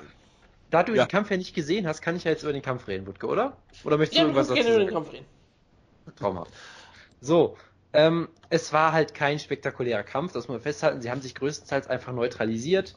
Asunza ist halt stark auf Konter angegangen und wollte halt die ganze Zeit nicht zu viel riskieren, um nicht in Takedown reinzurennen. Und Sterling ist halt kein geborener Striker, um es mal vorsichtig zu sagen. Ähm, ich fand diesen einen Vergleich auf, auf Twitter äh, eigentlich ganz gut, dass quasi Sterling so ein bisschen kämpft wie John Jones, der aber keinen Clinch und kein Boxen hat irgendwie. Also er hat nur diese Long Distance Kicking so ein bisschen und Ja, das sobald du erinnert- darüber hinaus bist, hat er halt irgendwie nichts mehr. Also ich meine, zumindest in der dritten Runde hat er ja ein bisschen sein Boxen entdeckt. Für mich hat er die dritte Runde auch relativ klar gewonnen. Die ersten beiden Runden waren sehr, sehr knapp. Ich habe sie beide knapp bei Esunsau gesehen. Äh, von daher, ich fand's, wenn du so ein bisschen Hoffnung schöpfen willst, dann vielleicht das, dass er hier, sag ich mal, langsam gestartet ist und dann besser geworden ist. Ja, gegen, äh, gegen Carey zum Beispiel ist er ja bärenstark gestartet und ist dann so ein bisschen eingebrochen, konditionell auch. Hier hingegen ist er im Verlauf des Kampfes zumindest besser geworden, aber es hat halt nicht gereicht irgendwie. Ja, Ja, ich meine, man muss sagen, seine- also die beiden Low Blows haben den Kampf vielleicht nicht auch zu- nicht gerade zu seinen Gunsten gestaltet. Das, das ist natürlich auch ein wichtiger Punkt, klar. Äh, er hat immer noch diese sehr komische Beinarbeit, auch wieder so ein bisschen Phil Davis-esque, dass er halt irgendwie kickt und du weißt halt nicht so ganz, was soll das. Und gerade weil Asunza halt auch wusste, was Sterling, vor, äh, was Sterling vorhat, weil Sterling will halt, dass du nach vorne springst, um die Distanz zu schließen, damit er dann locker Takedowns holen kann. Das wusste Asunza auch. Dadurch war Asunza halt auch so ein bisschen paralysiert und konnte sich halt nur sehr zurückhaltend agieren. Aber dadurch hatte halt auch Sterling keine Chance, seine Takedowns zu zeigen und dann haben sie sich halt eigentlich angestarrt so ein bisschen. Das war halt so ein bisschen, ja, problematisch. Kimbo sag gegen Houston. Alexander. Also bitte, so schlimm war es nicht. Und es gab auch keinen Back Backdrop-Suplex, ja. Ja. Von daher, es war halt kein berauschender Kampf, muss man sagen. Ich hatte, ich hatte knapp äh, äh, Asunza vorne Ganz ehrlich, du kannst den Kampf auch Draw geben oder sonst irgendwas, ist halt einfach sehr wenig passiert leider, aber naja, was willst du machen? Akrotomophilia. Das ist, wenn Ein du Glück auf haben wir das amputierte, geklärt. Ich äh, weiß, was das stehst. ist. Und wenn du es, äh, wenn du sein, wenn du amputiert sein möchtest als Fetisch, dann ist es Apodophilia. Stell dir mal vor, du wirfst das durcheinander. Dann hast du ein echtes Problem. Wie, äh, kurze Frage, wie nennen wir die Ausgabe eigentlich? Fetischinhalte 3 oder? Ich habe keine Ahnung. Ich weiß es auch nicht. Das ist echt ein besorgniserregender Trend, den wir hier irgendwie haben. Und warum klicke ich jetzt auf dieses, auf diesen Link, den du da geschickt hast? Oh. Ja, selber schuld. So. Ähm, News-Ecke. Jonas. Ich habe einen Episodentitel für dich. Bitte. Nay Flyweights. Was ist denn da los, Jonas? Das, Jetzt haben sie äh, alle äh, Zack Markowski äh, entlassen. Ja, sie waren ja auch beide, waren sie in der Top 10 oder nur in der Top 15? Das macht eigentlich auch keinen Unterschied. Top Kein 15 zu waren sie auf jeden Fall. Also das, das ist halt, sagen wir mal, symptomatisch. Es überrascht mich jetzt natürlich nicht wirklich, weil was ist halt so das, was man irgendwie schon so kennt, wenn wir ehrlich sind, ja. Äh, das ist, das ist schon irgendwie, äh, es spricht auf jeden Fall Bände darüber, was die UFC von der Division hält. Und ich äh, äh, äh, äh, kritisiere das natürlich zutiefst, ja. Äh, aber andererseits, ich meine, hey, äh, Fleisin gibt's immer noch, ja, vielleicht kämpfen sie dann bei, ihr, bei dem Fleisin Grand Prix oder werden persönliche Bodyguards von Ramzan Kadyrov oder so. Ja, ich meine, Bagautinov war ja direkt Cage-Side bei irgendeiner komischen russischen Liga direkt am Wochenende und hat sich beeindruckende Helikopterarmbars angeguckt und solche Geschichten, von daher. Er- er wird-. Er wird, er wird sanft fallen, ja. Ja, das Helikopterarmbars wir Jonas- noch.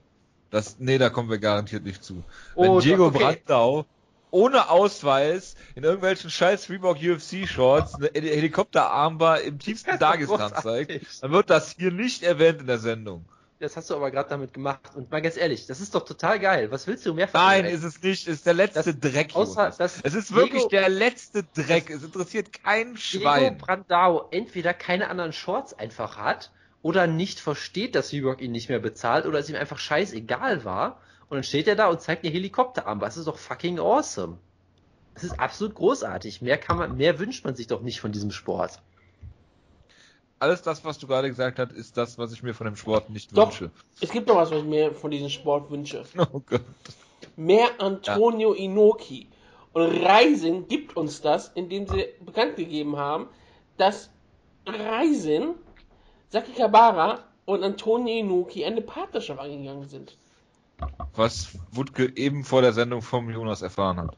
Nein, ich wusste es sogar schon länger, Hast weil aber Stringer, die Primärquelle, hat das ja sogar ähm, äh, bekannt gegeben. Aber ähm, es war es seit gestern oder so oder vorgestern wurde es offiziell. Ein Glück wird hier das Wort Primärquelle endlich wieder in falschem Kontext äh, genannt.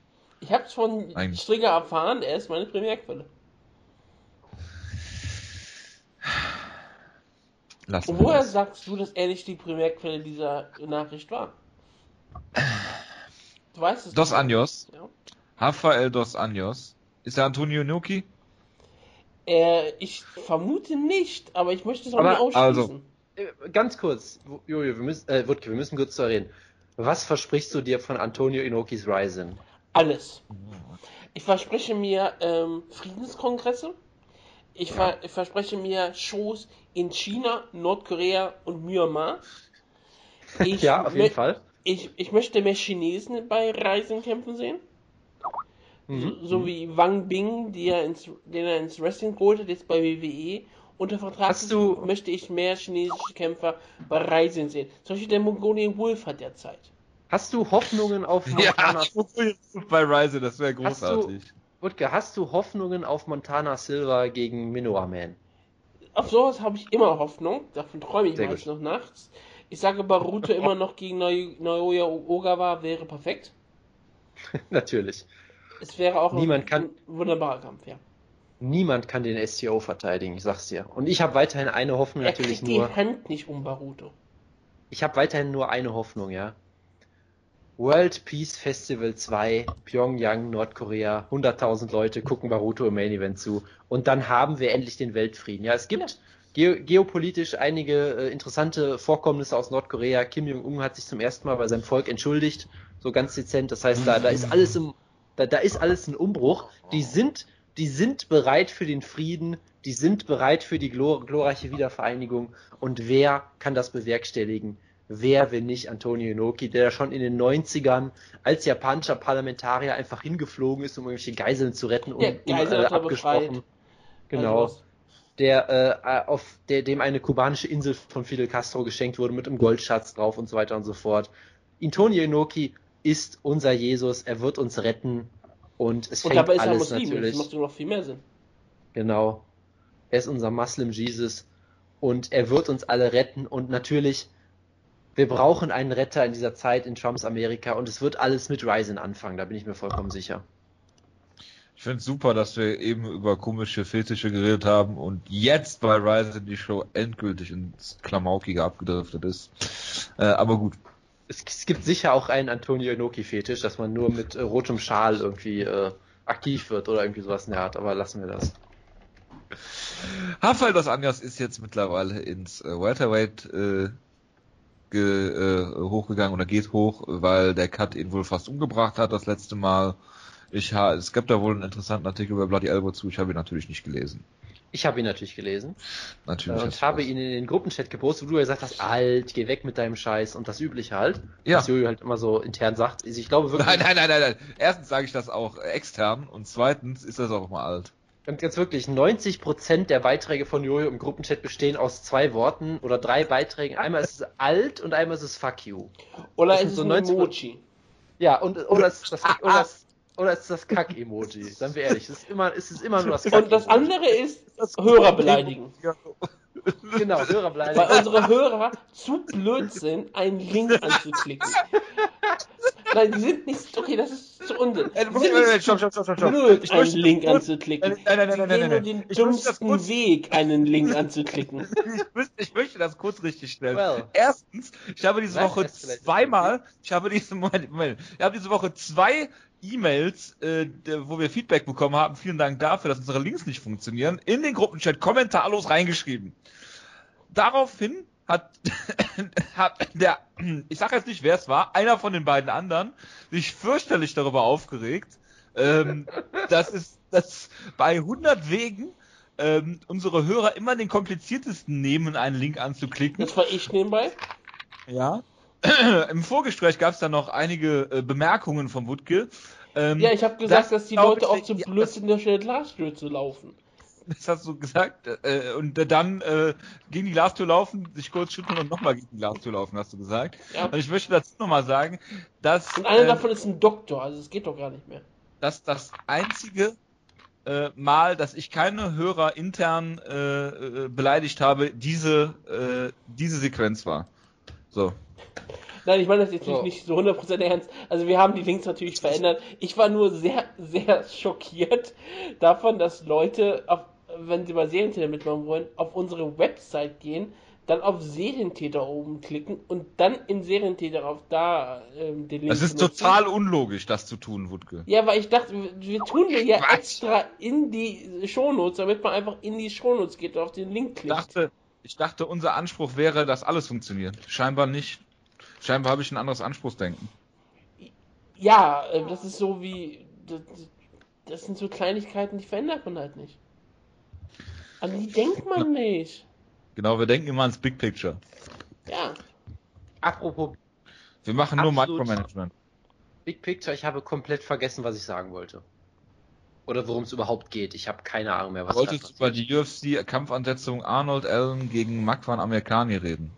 ist das so. Ja, das ist eine wunderbare Ansetzung. Äh, halt das, was die UFC irgendwie relativ gerne macht, nämlich zwei Top-Talente gegeneinander stellen. Das finde ich immer so ein bisschen komisch, aber naja, gut, sollen sie halt machen. Arnold Allen ist ja Kreuzritter, da hat der Amerikaner endlich mal den richtigen Gegner. äh, Arnold Du verwechselst ihn gar Das nicht. ist die. Westcam, scheiße. Das macht Das- aber überhaupt nichts. Gottes Willen. Also zwei wunderbare Talente. Ich, ich sehe beide sehr gerne. Muss natürlich an, unterm Strich für Mr. Finland sein, allein um Jojo wieder zu trollen. Aber äh, es ist ein wunderbarer Kampf und ich freue mich sehr drauf. mich nicht im geringsten, ist mir auch völlig egal. Und ich hoffe, dass Mr. Finland dann auch wieder irgendeine Pro-Kurdistan-Promo hält, die du ganz furchtbar findest, um dann äh, äh, YOLO-esque wieder für ihn zu sein und alles andere äh, Hat er, hat, er, hat, hat er letztens eine Pro-Kurdistan-Promo gehalten, die ich vergessen habe? Bestimmt. Ach so, äh, mir ist das neu, ich habe keine Ahnung. Ich würde das nicht ausschließen. Äh, Ausschließen würde ich es auch nicht, aber das nicht auszuschließen ist was anderes, als einfach zu behaupten, dass er es gemacht hat, oder? Ich habe gesagt, er wird bald eine Pro-Kurdistan-Promo halten. Gut. Wer, wer, Ich äh, bin derjenige, der hier immer Worte im Mund umdreht, ja. Ja, ja. Und Hörer beleidigt. Nimmt mir bitte nicht meine, äh, äh, meine, meine äh, St- Steckenpferde weg. Äh, Daniel Cormier gegen Rumble Johnson äh, ist jetzt mittlerweile wieder gebucht für UFC 210.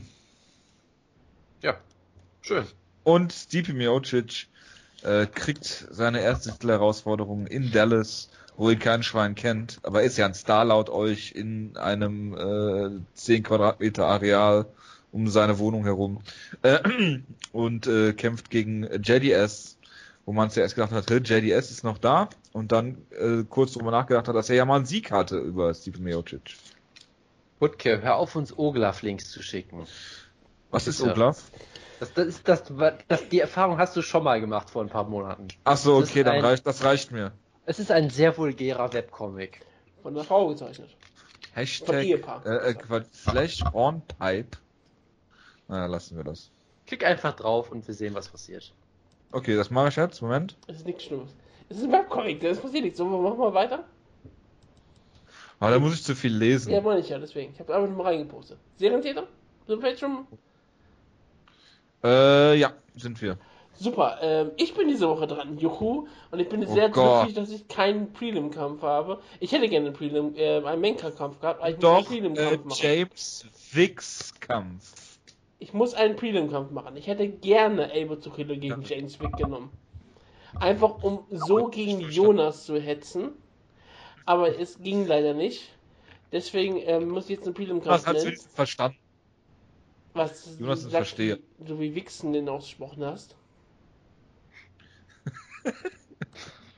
Ich habe ich hab ihn als Genitiv verwendet, ja. Also ja, Richtig. Ich, ich nehme nicht Adam Milster gegen Curtis Blades. Das wäre viel zu Das ist langweilig. eine absolute Enttäuschung. Weil Dann können wir leider jeder Woche auf Adam Milster, das größte Talent im Schwergewicht.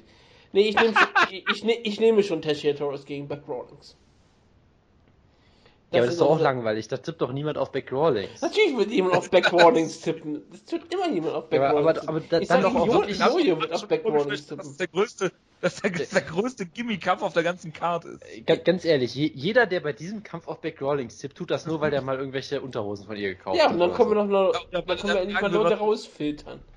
Ich habe das schon gesagt, unsere Hörerinnen sind zu blöd, durch eine Glastür zu laufen. Es werden Leute auf Back Rawlings tippen. Zu blöd. Ruhig eine Glas. Oh, was ist das denn? Also, ich, ich, Ja, Ich so, find eine, das- so eine Zuckerglastür. ich finde das glatt sehr intelligent, nicht durch eine Glastür zu laufen eigentlich, aber gut.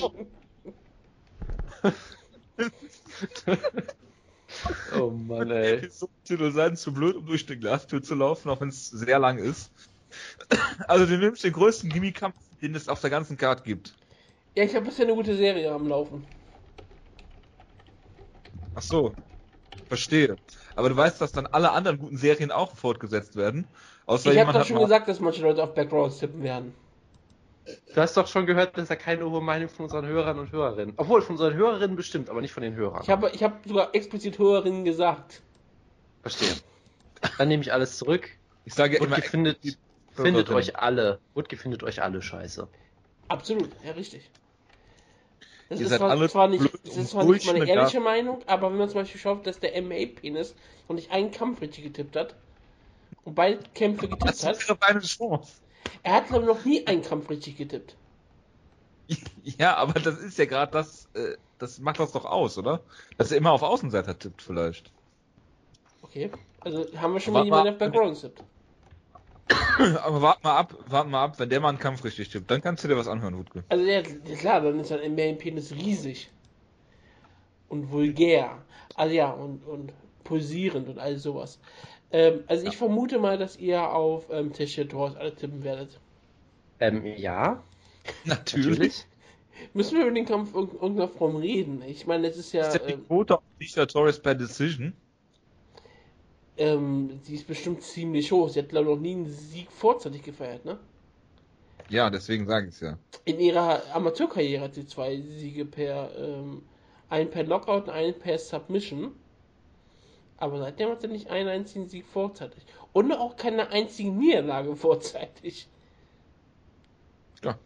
Das ist schon eigentlich ziemlich beeindruckend. Ja, Beck Rollins ist daher dafür bekannt für ihre Unterwäsche und dafür, dass die UFC sie sehr mag. Und dass sie immer mal wieder kurz, dass man immer wieder denkt, okay, sie wird irgendwann entlassen. Dann hat sie doch einmal zwei Siege in Folge gefeiert mit Lisa Ellis und Zoe Hamm. Die hat sie beide besiegt. Wurde dann gegen Paige Resent gestellt. Sah die erste Runde sogar klar besser aus, bis sie dann brutal ausgenockt wurde. Aber Ja, ähm, nachdem äh, sie in den 36. Äh, Switch-Kick reingerannt ist. sie, ja klar, Ein aber Footkick? Switch-Kick. Ach so, verstehe. Ich dachte schon, das wäre jetzt auch wieder so ein komischer Fetisch. Footkick? ja, lassen wir das. Ja, äh, Tisha Torres per Decision, ganz klar. ja, es, ist, es, es wirkt wie ein Kampf, der gebuckt wurde, damit Tisha Torres jetzt wieder einen Sieg feiert, nachdem sie gegen Rose Namajunas im letzten Jahr verloren hat. Sie hat jetzt fast ein Jahr Pause gehabt. Aber ja, es ist, es ist an der Zeit für Tisha Torres, diesen Kampf zu gewinnen. Ja. Teilt Jonas diese Auffassung, dass Tisha Torres den Kampf gewinnt? Nein. Jonas hat gerade im Off Back Rawlings gesagt und wir sollen es on air auch so verkünden, auch wenn er sich jetzt dagegen sträubt. Okay, Rollins, hab eingetragen. Gut. Schreibt Rawlings ehemals Hyatt, damit man es nicht verwechselt. So, Okay, ich kann leider nicht auf den Link klicken, um mir das anzugucken. So, mein Event. Jonas, ist doch wie gemalt für dich. Hallo Jonas? ich glaube, Jonas Bricht gerade alles zusammen. weg. Ah, da ist Ja, was, das ich ist hab schade. gehört. Weil wir haben dich jetzt wieder gehört, Jonas. Tja, Du hast ja auf Back Rollins getippt. Gut. Ja, das, so viel hat ich habe ich das. genau. genau. Ach, jetzt hier bricht alles zusammen, hast du gerade geschrieben. Nee, das habe ich vor zwei Minuten geschrieben. Das hat bis jetzt gebraucht, bis das losgeschickt wurde. Okay. Das ist sehr, sehr gut. Ja, gut, dann guck doch mal, Jojo, guck doch mal mal an mit ob so alles richtig eingetragen ist. Wieso ich? Tja, ja. Ich dachte, Jonas ist doch äh, der äh, Korean Zombie Aber wenn er gerade so viele Probleme hat, da kannst du schon mal anfangen. Dennis Miulis äh, gegen den Korean Zombie. Äh, ja, es ist ein Kampf mit vielen Fragezeichen. Äh, ich stelle gerade fest, dass ich die beiden letzten äh, Dennis Bermudes Kämpfe nicht gesehen habe. Vermutlich, weil ich ihn unter den Bus geworfen habe, nachdem ich sehr gehypt war auf ihn. Ähm, er hat diese komische ähm, UFC-Karriere, dass er das, das Ultimate Fighter Finale gegen Diego Brandau verloren hat. Äh, in einem äh, sehr spektakulären Kampf, der auch nur eine Runde ging, wo ähm, er gegen äh, Brandau mit so einer, mit so einer Straight Armbar, die ziemlich geil war, äh, verloren hat. Hat dann äh, 2, 4, 6, 8, 20 Siege gefühlt gefeiert. Ähm, in der UFC sogar den besten Rückwärtsboxer aller Zeiten, Clay Guida, besiegt und äh, den sogar submitted. Ähm, war immer in spektakulären Kämpfen eigentlich. Hat dann zwei Niederlagen gehabt, äh, weil ich glaube, Ricardo Lamas, der Kampf war fast schon so ein Title-Contender für ihn. Und ähm, da hat er, da hat er dann äh, ganz klar die Grenzen aufgezeigt bekommen von Lamas, der ihn da wirklich auseinandergeschraubt hat. Und gegen Jeremy Stevens hatte er den Gameplan, ihn zu Boden zu nehmen. Das hat nicht geklappt und dann ist er von Jeremy Stevens outstriked und mit einem brutalen Flying nie ausgenockt worden. Äh, hat jetzt zwei Kämpfe in, in Serien, wie gesagt, die ich nicht gesehen habe, ähm, gewonnen und kämpft gegen den Korean Zombie, der jetzt dreieinhalb Jahre, das muss man sich mal auf der Zunge zergehen lassen, äh, weg war. Ähm, er hat sich im Aldo-Kampf die Schulter ausgekugelt, ähm, war dann halt dementsprechend verletzt, hat zwei Jahre Wehrdienst in Korea abgeleistet und ist jetzt wieder zurück und ähm, ja, Korean Zombie äh, kennt man dafür, dass er spektakuläre Kämpfe hat in der WC gegen Leonard Garcia natürlich, äh, Fight of the Year 2010. Ähm, hat dann gegen George Roop verloren mit so einem komischen, sehr brutalen Headkick. Erster UFC-Kampf gewinnt er per Twister. Mark Hominick aus der UFC geschickt, glaube ich, innerhalb von sieben Sekunden. Das war der einer der drei schnellsten Knockouts. Ich weiß jetzt nicht, äh, wo genau. Auf jeden Fall einer von drei Knockouts, die in sieben Sekunden waren.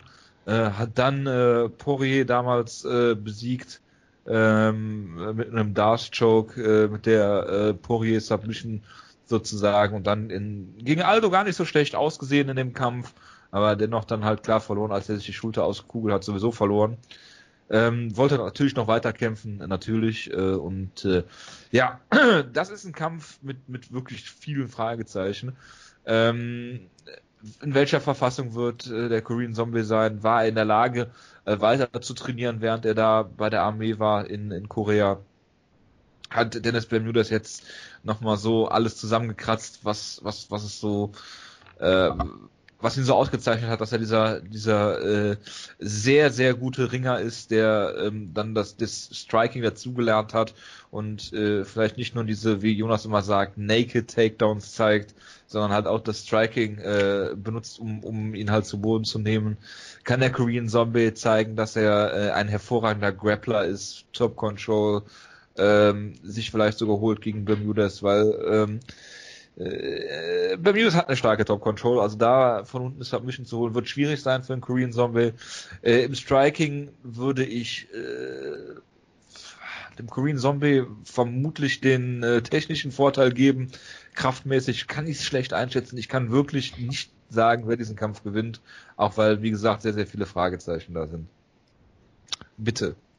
Jonas. Sehr schön. Ich, ich möchte natürlich eine Sache erstmal sagen. Du hast ja gerade schon sehr schön erwähnt, äh, das Ultimate Fighter Finale damals Bermudez gegen Brandau. Ich würde dazu stimmen, das war eine sehr schöne Armbar von äh, äh, Diego Brandau. Ich würde sagen, es war auf jeden Fall die zweitschönste Armbar, die er in seiner Karriere je gezeigt hat, ja. Da kam ja noch was dieses Wochenende, was noch natürlich noch viel schöner war. Äh, ein, ein wunderschöner Helikopter, aber äh, da, ich schweife ab, denn ganz ehrlich, es geht hier nur um eine Person.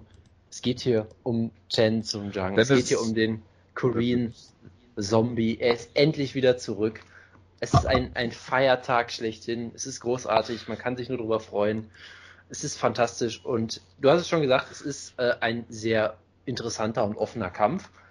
Äh, weil Bermudes ist natürlich ein gefährlicher Gegner, aber auch jemand, der, sag ich mal, äh, einem Möglichkeiten lässt, der Schwächen hat, der relativ offen kämpft. Also eigentlich würde ich sagen, so ein bisschen hausgemacht für, für den Korean Zombie. Ähm, gleichzeitig war der halt jetzt, wie gesagt, du hast es ja schon gesagt, ewig weg. Man weiß halt auch nicht so genau. Ähm, er hat, äh, wie gesagt, äh, seinen Wehrdienst geleistet. Es ist wohl scheinbar so, dass er jetzt irgendwie so eine Art äh, Bürojob oder irgend sowas hatte, wo er jetzt nicht irgendwie, weiß ich nicht, am anderen Ende von Korea. Stand. Genau, er stand nicht an der Front. Äh, meine Aufnahme ist übrigens vorbei. Wutke, nimmst du auf? Ja. Dann können wir einfach weitermachen. Gut, dann machen wir weiter. Äh, genau, er war nicht an der Front, glaube ich, weil er war weiterhin in Seoul äh, hat ja sein eigenes Gym gestartet, Green Zombie MMA, was ich mal besucht habe. Äh, sehr schöne Gegend, wo ein riesiges Bild von Quinton Rampage Jackson an der Wand hängt, aus irgendeinem Grund, ähm, unter anderem.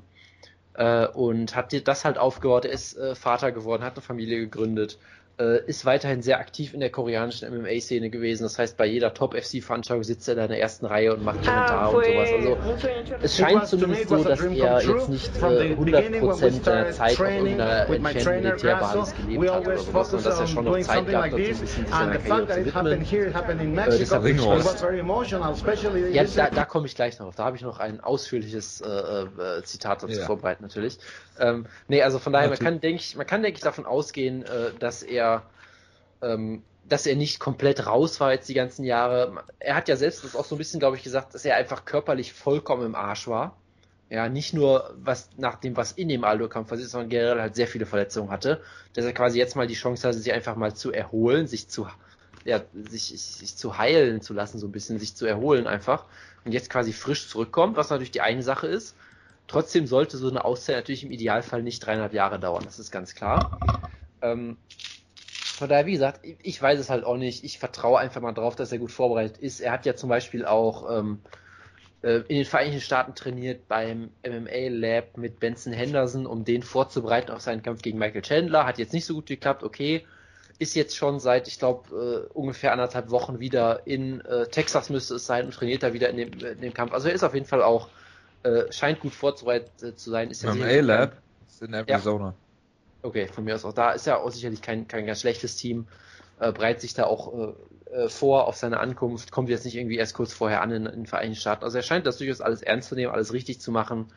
Er ist natürlich nach eigener Aussage irgendwie topfit, zum ersten Mal in seiner Karriere in der besten Shape ja, seines Lebens, aber das ist halt jeder Kämpfer vor, das ist jeder Kämpfer vor jedem Kampf, von daher ist das auch so eine Sache.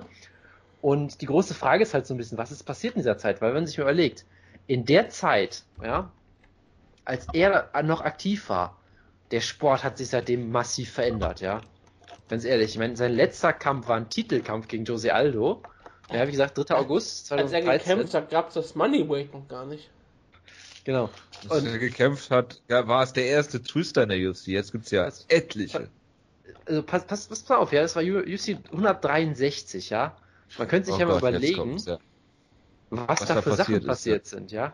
Phil Davis gegen Lyoto Machida war der Co-Main-Event, ja.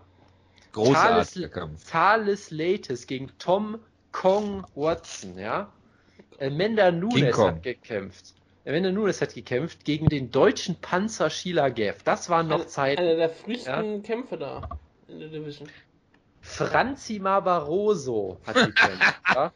Hat natürlich einen einfachen, hat natürlich einen einfachen Aufbaukampf gekriegt gegen einen anderen Brasilianer. Also eine Theorie, die immer schon Sinn gemacht hat, Wutke. Gegen, wen er kämpft? Lova Teixeira? Nein. Naldo Oliveira. Ja. Und was ich damit nur meine, es ist wirklich ewig her. Ja, der Pay-Per-View danach zum Beispiel war Henderson Achtung, gegen. Pettis. Ja, bitte. Knockout des, des Abends war Anthony Peroche. Sehr gut. Genau. Und wie gesagt, der Pay-Per-View danach, UFC 164, das war der Kampf, wo Anthony Pettis den Lightweight-Titel gewonnen hat. Überleg mal, das ist eine andere Ära. Mittlerweile äh, wird Anthony Pettis mehr oder weniger als, äh, äh, seine Karriere wird mehr oder weniger als beendet bezeichnet. So Die Fight. Night danach war Chelson gegen Shogun Hur. Ja, das Debüt auf Travis Fox Sports Brown. One, oder? War das nicht Bitte? die erste Show auf Fox Sports One sogar? Uff, kann sein, Moment, war's das? Ich meine. Ja, war's, genau. Siehst du mal. Br Travis Brown gegen Alistair Overeem. Ja. Matt Brown gegen Mike Pyle. Und eine Woche, nee, zwei Wochen danach. Conor Ja, McGregor in den Prelims gegen Max Holloway. genau, das wollte ich gerade sagen. Zwei Wochen danach hat Conor McGregor seinen zweiten UFC-Kampf gehabt. Ja, gegen Max Holloway. Der eine ist jetzt Champion, der nicht mehr da kämpft, der andere ist Interims-Champion. Das sind die Sachen, die Korean Zombie verpasst hat. Den, den, Super die, die Geburt, Styler gegen Mike Thomas Brown. die Geburt der Moneyweights hat er verpasst. Conor McGregor hat er fast komplett verpasst. Duho Choi hat ihn mittlerweile, glaube ich, überholt in vielerlei Hinsicht, was die Bekanntheit angeht, fast schon, ja. Er, hat, er ist so lange weg gewesen, dass du halt einfach nicht weißt. Es kann natürlich durchaus sein, dass der Sport ihn überholt hat. Ja, ich, ich hoffe natürlich nicht, aber ich kann es natürlich nicht komplett ausschließen. Ist ja Ronda So. Rouseys Koreas. Äh, Nein. Ich, ich, hoff, ich hoffe, dass er mit einem besseren Team trainiert, aber äh, wie gesagt, er ist ja, er ist ja auch noch sein eigener Headcoach. Vermutlich deshalb glaube ich, dass er mehr kann als Edmund Terverdian. Das So. ist kein Kunststück. Ja.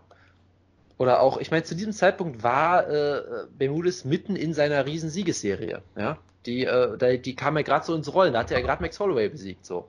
Also es ist eine ganz andere Ära und natürlich ist die Gefahr da, dass der Sport ihn so ein bisschen überholt hat und dass er einfach zu lange weg war.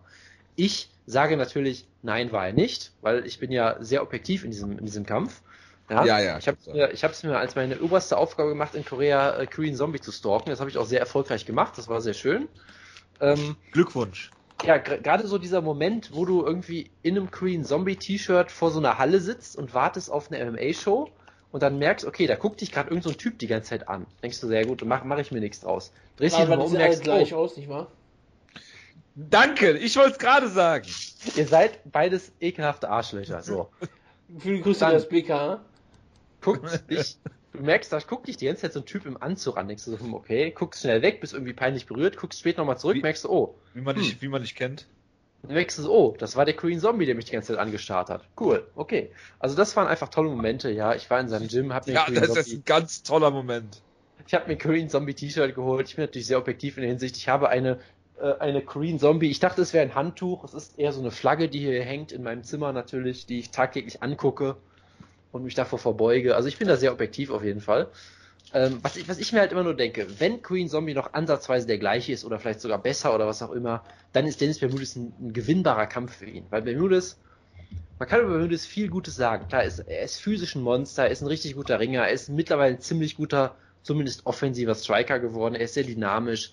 Aber Dennis Bermudez ist immer noch meistens offen wie ein Scheunentor, wenn wir mal ganz ehrlich sind, ja.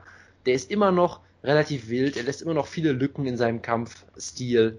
Ähm, und Korean Zombie ist jemand, der hat halt diesen koreanischen Stil, alles Offensive komplett raushauen, unfassbar aggressiv. Und ich glaube, damit kannst du Bermudes halt richtig unter Probleme setzen, ja, weil im Stand hat Green Zombie sicherlich die größere Knockout-Power. Bermudes hat äh, ein nicht besonders gutes Kinn, wenn wir ganz ehrlich sind.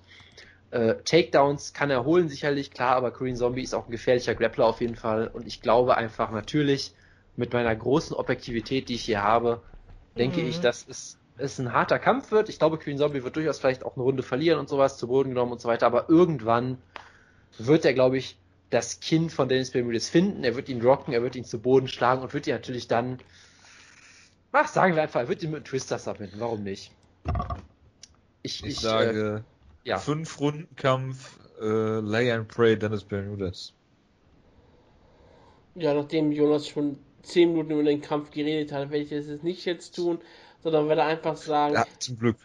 ähm, Korean Zombie hat Mark Hominick, den größten kanadischen Star George St. Pierre, innerhalb von sieben Sekunden ausgenockt. Dann kann er auch Dennis Bermudez besiegen. Und ich sage, äh, Korean Zombie gewinnt in einer unterhaltsamen Decision. Das ist bestechende Logik auf jeden Fall.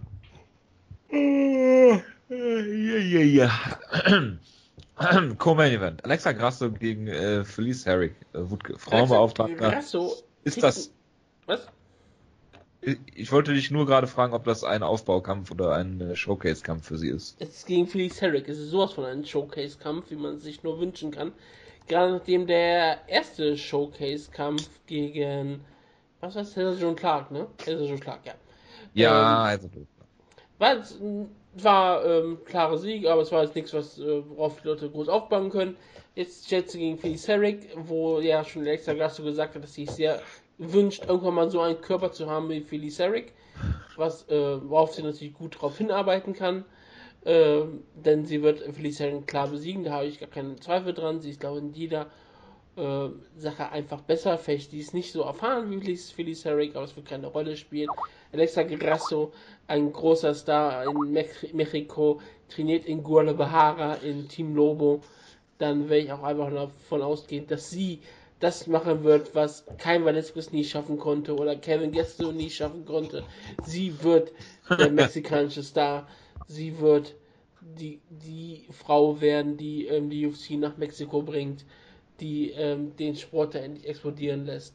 Und das, sie wird die mexikanische Ronda Rousey nur mit mehr Ja, ähm, Upside. gut, im Gegensatz zu den vorgenannten ist ja auch Mexikanerin, ne? Das, das könnte von Muss man vielleicht werden, dazu sagen. Das, das, könnte, Ja. das könnte ein kleiner, aber ein durchaus wohlgemerkter Vorteil sein. Plus, sie ist eine Frau und damit. Wohlgenährt? Okay. Gut. Jonas, willst du was dazu sagen? Äh, ja, natürlich. Also, ähm, ich höre mich doppelt, das ist sehr irritierend. Ähm, nein, also, Alexa Grasso ist ein wunderbares Talent natürlich. Äh, wunderbare Strikerin, sehr präzise, äh, sehr schön anzusehen, wie sie kämpft. Auf jeden Fall ein, ein Talent. Ein, was? Viele Kicks. Ist das so? Ja, Ich dachte, sie ist vor allem eine Boxerin, aber okay. sie hat Muay Thai trainiert, Gut. als sie 15 Ja. ist. Gut Wer hat das nicht? Wer hat das nicht? Ich.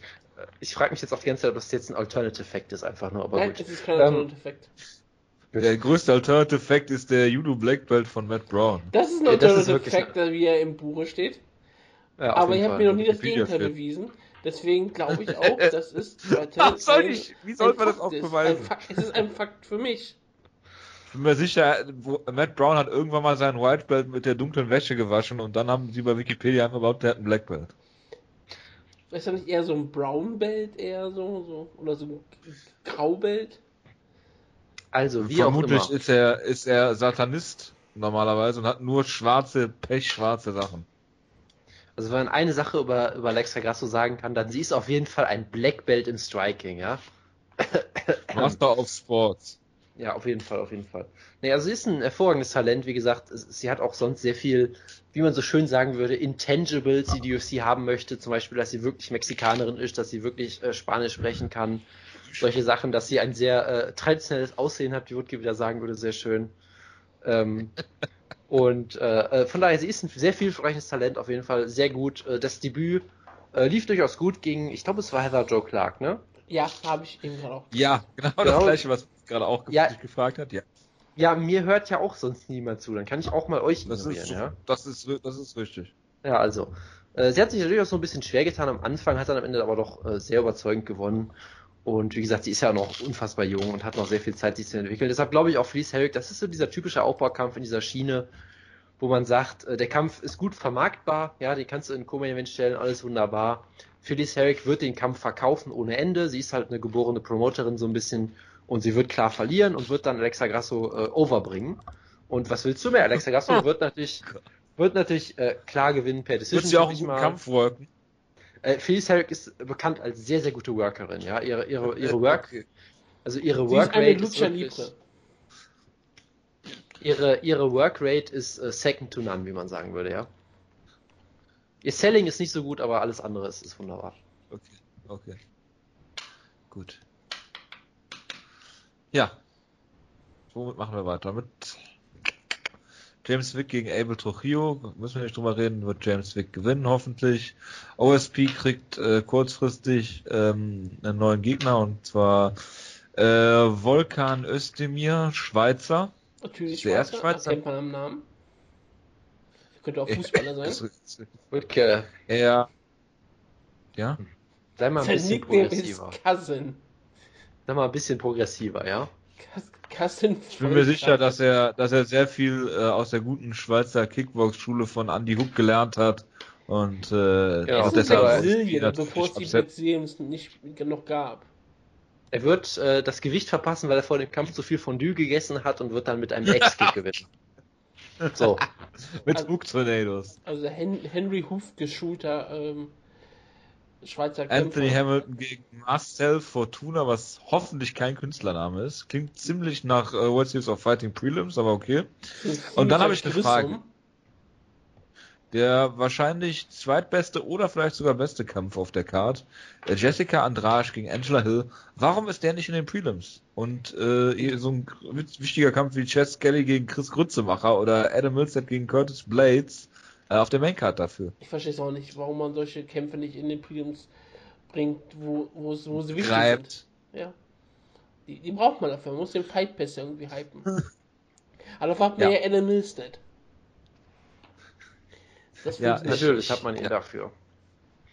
Ah, ja, ja äh, Jessica Andrade gegen äh, Angela Hill. Ja, Jessica Andrade, ihr Nickname ist ja Barte Estaca, was ja portugiesisch für Barte Estaca ist. Also das heißt, glaube ah, ja. heißt, glaube Ramme auf Deutsch, als ich eingegeben habe. Eine Ramme? Schlagramme. Ah ja. Das ist eine Maschine. Ähm, so, so. In Englisch nennt man das ein Piledriver, also hat sie was mit einem Undertaker gemeinsam. Und damit ist sie ja sowieso schon etwas besser als die meisten Kämpferinnen in der UFC. Ja, Jessica Andrade, gerade nachdem sie ins, ins Strawweight gewechselt ist, ist sie ja wirklich eine, wirklich eine, eine Schlagramme. Die kann man auch wirklich ganz klar sagen. Ähm, Jessica Penny auseinandergeschraubt, brutal, brutal gefinisht.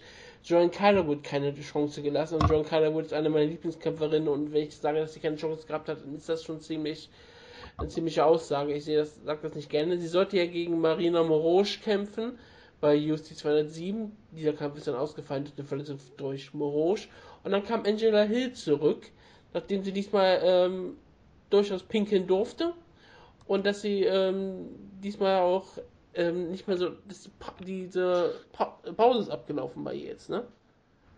Diese haben muss. Die musste so länger jetzt wieder in diesem USADA-System sein. Jetzt darf sie wieder kämpfen. Ja, sie, musste, sie, ist nicht, sie ist Lesnar, sie hat die keine Ausnahme. Hashtag, Hashtag ja. Golden Shower. Yep. Sie, sie, musste, sie musste vier Monate warten, bis sie wieder in den USADA-Pool pinkeln durfte. Ja, also in dem Pool, von denen der Osada gehört, hat sie mal reingepinkelt. Das fand, das fand der sehr angenehm, hat er extra Geld für gegeben. Aber ja, nachdem sie nach Invicta gewechselt ist, nachdem sie eine nicht besonders erfolgreiche UFC-Karriere hatte, hat sich Invicta ziemlich stark gemacht. Sie wurde auch da ziemlich stark promotet, war ein gewisser Star, auch wenn sie nie im Main Event stand. Aber sie war immer in diesen Co-Main Events, hat immer unterhaltsame Kämpfe gehabt, hat sich den Titel, hat sich den Titel erkämpft gegen ähm, Livia Renate Souza, hat ihn noch einmal verteidigt gegen Kalim Medeiros und jetzt ist zurück in der UFC und ich erwarte eigentlich wirklich großes Feuerwerk. Andrade sieht in Strawweight bisher beeindruckend aus. Du besiegst nicht Penny, du besiegst nicht Calderwood, ähm, so simpel. Sie wirkt einfach kräftiger, schneller und stärker als die meisten ihrer Gegnerinnen.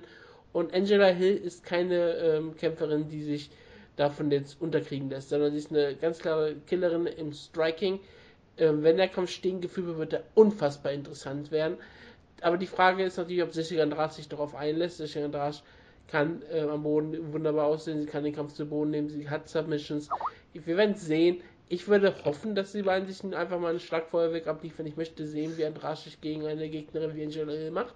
Das wäre natürlich für Angela Hill ein Vorteil, aber ich glaube, Andrade wird hier den Kampf doch klar gewinnen, aber es wird auf jeden Fall sehr unterhaltsam werden. Gut. Ja, ich, ich denke mir halt auch die ganze Zeit, ähm, interessantes Schlagduell hätte man sich auch bei dem John Calderwood-Kampf wünschen können. Da hat Adrasch halt auch gesagt, nö, habe ich keinen Bock drauf. Sehr genau. clever natürlich. Äh, und ich vermute daher, dass sie hier was ähnliches machen wird. Also Angela Hill, wo man schon fairerweise sagt, also wenn man schon sagt, dass ihre UFC-Karriere nicht gut lief, muss man halt auch fairerweise sagen, ne? Sie hatte äh, einen Profikampf. Vorher. Ja. Genau. Ähm, und ihre und, Gegnerinnen waren Tisha Torres und Rose Namajunas bei ihr. Ja, genau. Also sie haben, sie haben unfassbar hart gematcht und dann sofort entlassen, was eh relativ absurd war. Deshalb war es dann noch sehr gut, dass sie ähm, äh, wenigstens äh, zu Invicta gehen konnte. Und ich meine, generell, sie ist halt sehr talentiert, das merkst du halt, sie hatte halt einfach diesen Multi-Hintergrund und ist halt mit null MMA-Erfahrung eigentlich bei Ultimate Fighter mehr oder weniger eingestiegen. So. Und dafür hat sie sich halt echt gemacht. Da brauchst du natürlich eine gewisse Zeit, bis du, bis du dann äh, dich so weit melden kannst. Und das hat sie halt wirklich wunderbar gemacht. Hat sich bei Invicta halt ein bisschen Zeit genommen, hat sich richtig gut entwickelt. Äh, sie ist natürlich trotzdem noch ähm, eine ziemliche Spezialistin, sagen wir, auch wenn sie sicherlich besser geworden ist in anderen Facetten. Aber sie ist halt immer noch natürlich jemand, sie will den Kampf natürlich im Stehen halten. Da kann sie sicherlich sehr gut auch mithalten, äh, mit, mit fast allen Kämpferinnen, würde ich mal vermuten, im Stand, weil ich halte sie wirklich für so gut im Stand. Die Frage ist halt nur, ist, ist ihr Ring mittlerweile gut genug, ihre Takedown-Defense und so weiter, dass sie den Kampf auch im, im Stehen halten kann? Und da habe ich halt so meine Zweifel, ja, weil Jessica Andrade ist, äh, ist physisch einfach sehr beeindruckend. Da merkst du schon, dass sie, äh, dass sie mal in Bantamweight war. Und wie ist ihre Physik? Sie, sie ist äh, beeindruckend auf jeden Fall. Ja, sie ist äh, sehr, sehr, sehr, sie ist sehr physikalisch auf jeden Fall. Ja. Äh, äh, sie, sie hat alle äh, entsprechenden physikalischen Gesetze sind bei ihr vollends in, in Kraft. Ähm, und ich meine, wie sie wirklich solche Leute wie Calderwood und, und Penne halt einfach gebullied hat im Prinzip, ja, war schon sehr beeindruckend. Und ich bin gespannt, weil wie gesagt, äh, sie ist, äh, also ich finde wirklich Jessica Andrade eine der interessantesten Kämpferinnen aktuell in der Gewichtsklasse, wo ich auch sage, hey, wenn die es bis zum Title Shot schafft, stilistisch hat sie relativ gute, gute Karten gegen Jona Redicek. Ich sage jetzt nicht, dass sie gewinnen würde zwingend, aber so rein vom, vom Gameplan her und vom Stil her ist das genau das, was du machen müsstest, um, um äh, Jedrzejczyk gefährlich zu werden. Weil sie gut im Striking ja? ist, dafür mithalten kann, sehr viel Schlagkraft hat, aus Geschwindigkeit und dass sie den Kampf zu Boden nehmen könnte. Ja, sie muss halt im Prinzip sehr viel, sehr viel Druck machen, in your face, Takedowns, Clinch. Das ist halt genau ihr Stil. So. Und das ist halt wunderbar und da bin ich sehr gespannt drauf. Deshalb glaube ich auch, dass sie den Kampf hier gewinnt. Ich weiß nicht, ob sie vielleicht einen Finish holt, äh, kann ich auch äh, äh, Angela Hill am Boden nicht so gut nicht so gut für einschätzen, aber ich glaube auf jeden Fall, dass sie den Kampf gewinnt. Ich tippe da einfach mal auf, der, auf Decision, aber es ist echt ein faszinierender Kampf. Das, was Angela Hill am Boden immer ausgezeichnet hat, dass, dass sie eigentlich immer gut überleben konnte. Das war nämlich ja. das Beeindruckende, was Großnummer Junis ist. Auf einmal ist sehr schnell geschafft, das ein bisschen rauszuholen. Denn selbst in, im Ultimate Fighter House hat sie, auch wenn sie in der ersten Runde, glaube ich, so in Karl Esparza verloren hat, besser Mission, hat sie sehr vieles ein bisschen sogar abgewehrt. Und deswegen, ähm, Hill hat durchaus Potenzial am Boden gezeigt, aber klar, sie war immer eine Muay-Kämpferin. Aber jetzt ist es ein paar Jahre später, sie ist eine, sie trainiert bei Alliance immer noch teilweise. Also ich weiß ja, also deswegen ist es, ich glaube nicht ihr Hauptkind und ich weiß gar nicht, ob es Alliance als Hauptkind überhaupt noch wirklich gibt, außer für Dominic Cruz. Deswegen ist das ähm, trotzdem, dass sie bestimmt viel Erfahrung gehabt hat und ich glaube, sie wird hier einen guten Kampf liefern. Sehr schön. Jojo, willst du noch irgendwas dazu sagen? bei Alliance. Nein, danke. Who the fuck is that guy? Ja. Apropos Who the fuck is that guy? Adam Milstead kämpft gegen Curtis Blades, äh, Wutke. Ja, also mal ernsthaft, wer ist das? Ich weiß wirklich nicht, wer es ist. Ich weiß, das ist irgendein so ein komischer Guck typ, dir doch mal das Video an, oder? Ja, habe ich gerade gesehen. Es war absolut scheiße, was ich da gesehen habe. ja, es ist absolut scheiße. Was? was das ist ein, Kämpf, ein Heavyweight-Kämpfer, den Wood gehypt. Was, was erwartest du? Ja, äh, weiß ich auch nicht. Todd Duffy erwarte ich eigentlich. Wutke hatte eine Woche später den Namen wieder vergessen. ich habe den Namen nie vergessen gehabt. Nein. Ich werde noch nicht den Namen Adam Milstead vergessen. Das ist ein relativ Jojo. simpler Name. Er ist einer der talentiertesten so... Kämpfer in der Heavyweight Division und ich erwarte große Dinge von ihm. Hast du den Kampf gegen Christian Roker gesehen? Das war der beste Kampf des Jahres.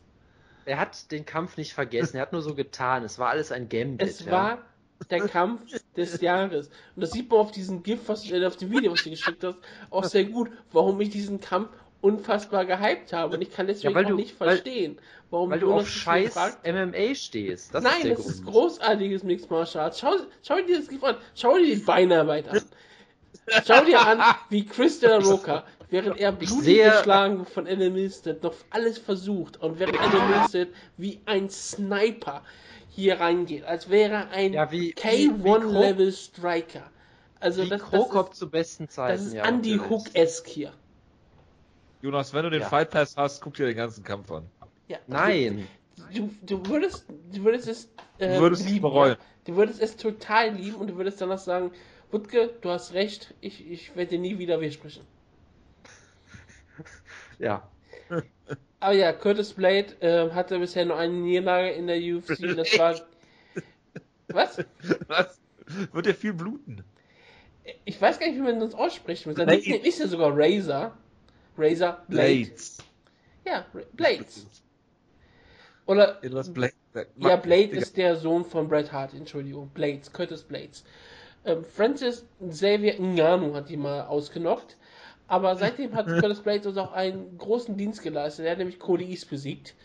Was sehr gut ist. Und deswegen hoffe ich, dass er hier ohne Gehirnschäden rauskommt. Aber er wird sehr viel einstecken von Adam Milstead. Adam Milstead wird ihn blutig schlagen. Und es wird eine Schlacht werden, die ich mir auf jeden Fall anschauen werde. Und ich sage, es wird der Kampf des Abends mindestens. Ich weiß nicht, ob es der Kampf des Jahres wird, denn Adam Milster wird ja in diesem Jahr vielleicht noch mehr Kämpfe haben. Deswegen sage ich, es wird wahrscheinlich ein Kampf des Jahres Kandidat, weil es ist Adam Milster. Aber ähm, ich kann mir noch nicht festlegen, ob es der beste Adam Milster Kampf des Jahres sein wird. Weißt du, ich, ich sehe es schon kommen, wenn wir wirklich Team Schlagkraft wieder machen, ne? Ja. Dass Ja. wir alle, dass, dass wir alle drei ein Heavyweight locken. Ja, Wutke, Ja. Wutke versucht Adam Milstead zu locken und wir schreien beide schnell Lock, damit er ihn nicht locken kann, damit zwei Locks schon aufgebraucht sind. Ich sehe es kommen. ja. Ja, aber dann müssten wir bei Heavyweight anfangen dieses Mal, glaube ich. Nee, nee, nee, er wird mal zuletzt. Und Team Schlagmann kommt im Februar, Ende Februar kommt zurück. Die Königsklasse kommt natürlich zuletzt. Also, also Das fangen wir Beste- mit, also hören wir, also hören wir mit Flyweight Die Frage auf, ist natürlich, ganz bei klar. Team Schlagkraft jetzt die große Frage, ne? Werden wir Ja, ein ja. Team, Team Schlagkraft Moneyweight ähm, aufnehmen? Nein. Gottes Willen. Ich hoffe es. Und ist es nicht Chris Diaz? Grützemacher. Chess Kelly gegen Chris Grützemacher. Ja, das ist auch wirklich Grütze, dieser Kampf. Ricardo Ramos gegen äh, Michinori Tanaka. Ja, herzlichen Glückwunsch. Torres gegen äh, Brack, äh, Beck Rawlings haben wir gerade schon drüber geredet, muss man nicht großartig viel zu sagen. Alex äh, Morono gegen Nico Price und Daniel Jolly gegen Khalil Runtree. Das äh, war die Card. Komplett zu sehen beim Fight Pass. Ja. Ich werde, ich werde gucken, ob ich irgendwie um 5 Uhr morgens aufstehe, um den Kampf live zu gucken, natürlich. Nee, nee, nee, nee, nee. Adam Nicht? Milstead reicht halb drei. Nein, den Kampf nicht. Aber für den Kampf so. musst du aber aufstehen. Was, was für einen anderen Kampf willst du denn jetzt noch sehen von der Card? Außer Adam Milstead gegen Curtis Blades. Ich meinte natürlich den Khalil Roundtree Kampf. Was denkst du denn? Nein. Äh, ich, ich bin dafür, dass wir in die Artikelbeschreibung äh, den äh, Fight Pass Kampf, äh, den, den Kampf vom Fight Pass von Adam Milstead verlinken. Ich bin dagegen, weil, weil äh, ich, wenn ihr noch nicht den Fight Pass hattet, könnt ihr auf jeden Fall den äh, kosten, kostenlosen Probemonat, Monat oder Woche? Woche. Eine Woche? Woche, ne? Dafür nutzen, äh, euch diesen Kampf anzugucken, weil ihr werdet es bereuen. Ja, du hast den Kampf auch nie gesehen. Natürlich habe ich den Kampf gesehen. Dann würdest du solche Jo- Aussagen nicht treffen. also bitte, ja, jo, also Ja. Wutke, bitte, ja, Jojo, Jojo würde es sich nie erlauben, unqualifizierte Aussagen zu machen über etwas, das er nicht gesehen hat. Nee, er ist Er ist nicht, 94. Er ist nicht du, ja, ja? genau, er ist nicht ich. Ja. Warte, Gut, dass wa- ich ich suche gerade Adam Milstead im, äh, äh, im Fight Pass und es gibt 94 Results, weil er jeden Kämpfer, der jemals in der UFC war, der Adam, Adam hieß, heißt. Ja. Mir ist gerade was Und- aufgefallen, und- als ich äh, bei Topolchi geschaut habe, was für Shows es nächste Woche gibt. Es gibt eine One FC Show bei Headline von Kamal Shalarus. Ja. Ja, geil. Der hat's richtig gemacht. Der hat seinen Ausweis verschlammt. Unglaublich, Kamal Shalarus gegen F. Ting. Smart Style. Unglaublich. Das kann jetzt sein, nicht sein, dass ich den Kampf nicht finde. Ich finde Chelson gegen Adam Ryan von MFC Euphoria USA gegen The World vom 24. Februar 2005. Warum schaust du nicht ich einfach nach, Adam nach, nach, der, nach der Card? Es war UFC Fight Night 88. Natürlich war es 88. Almeida gegen Garbrandt. So, Moment. Fighters. Adam, da haben wir. 29.05.2016. Ihr seid beide solche Amateure, ey. Ich hab den Fight Pass jetzt hier nicht, weil Jojo ist da drin.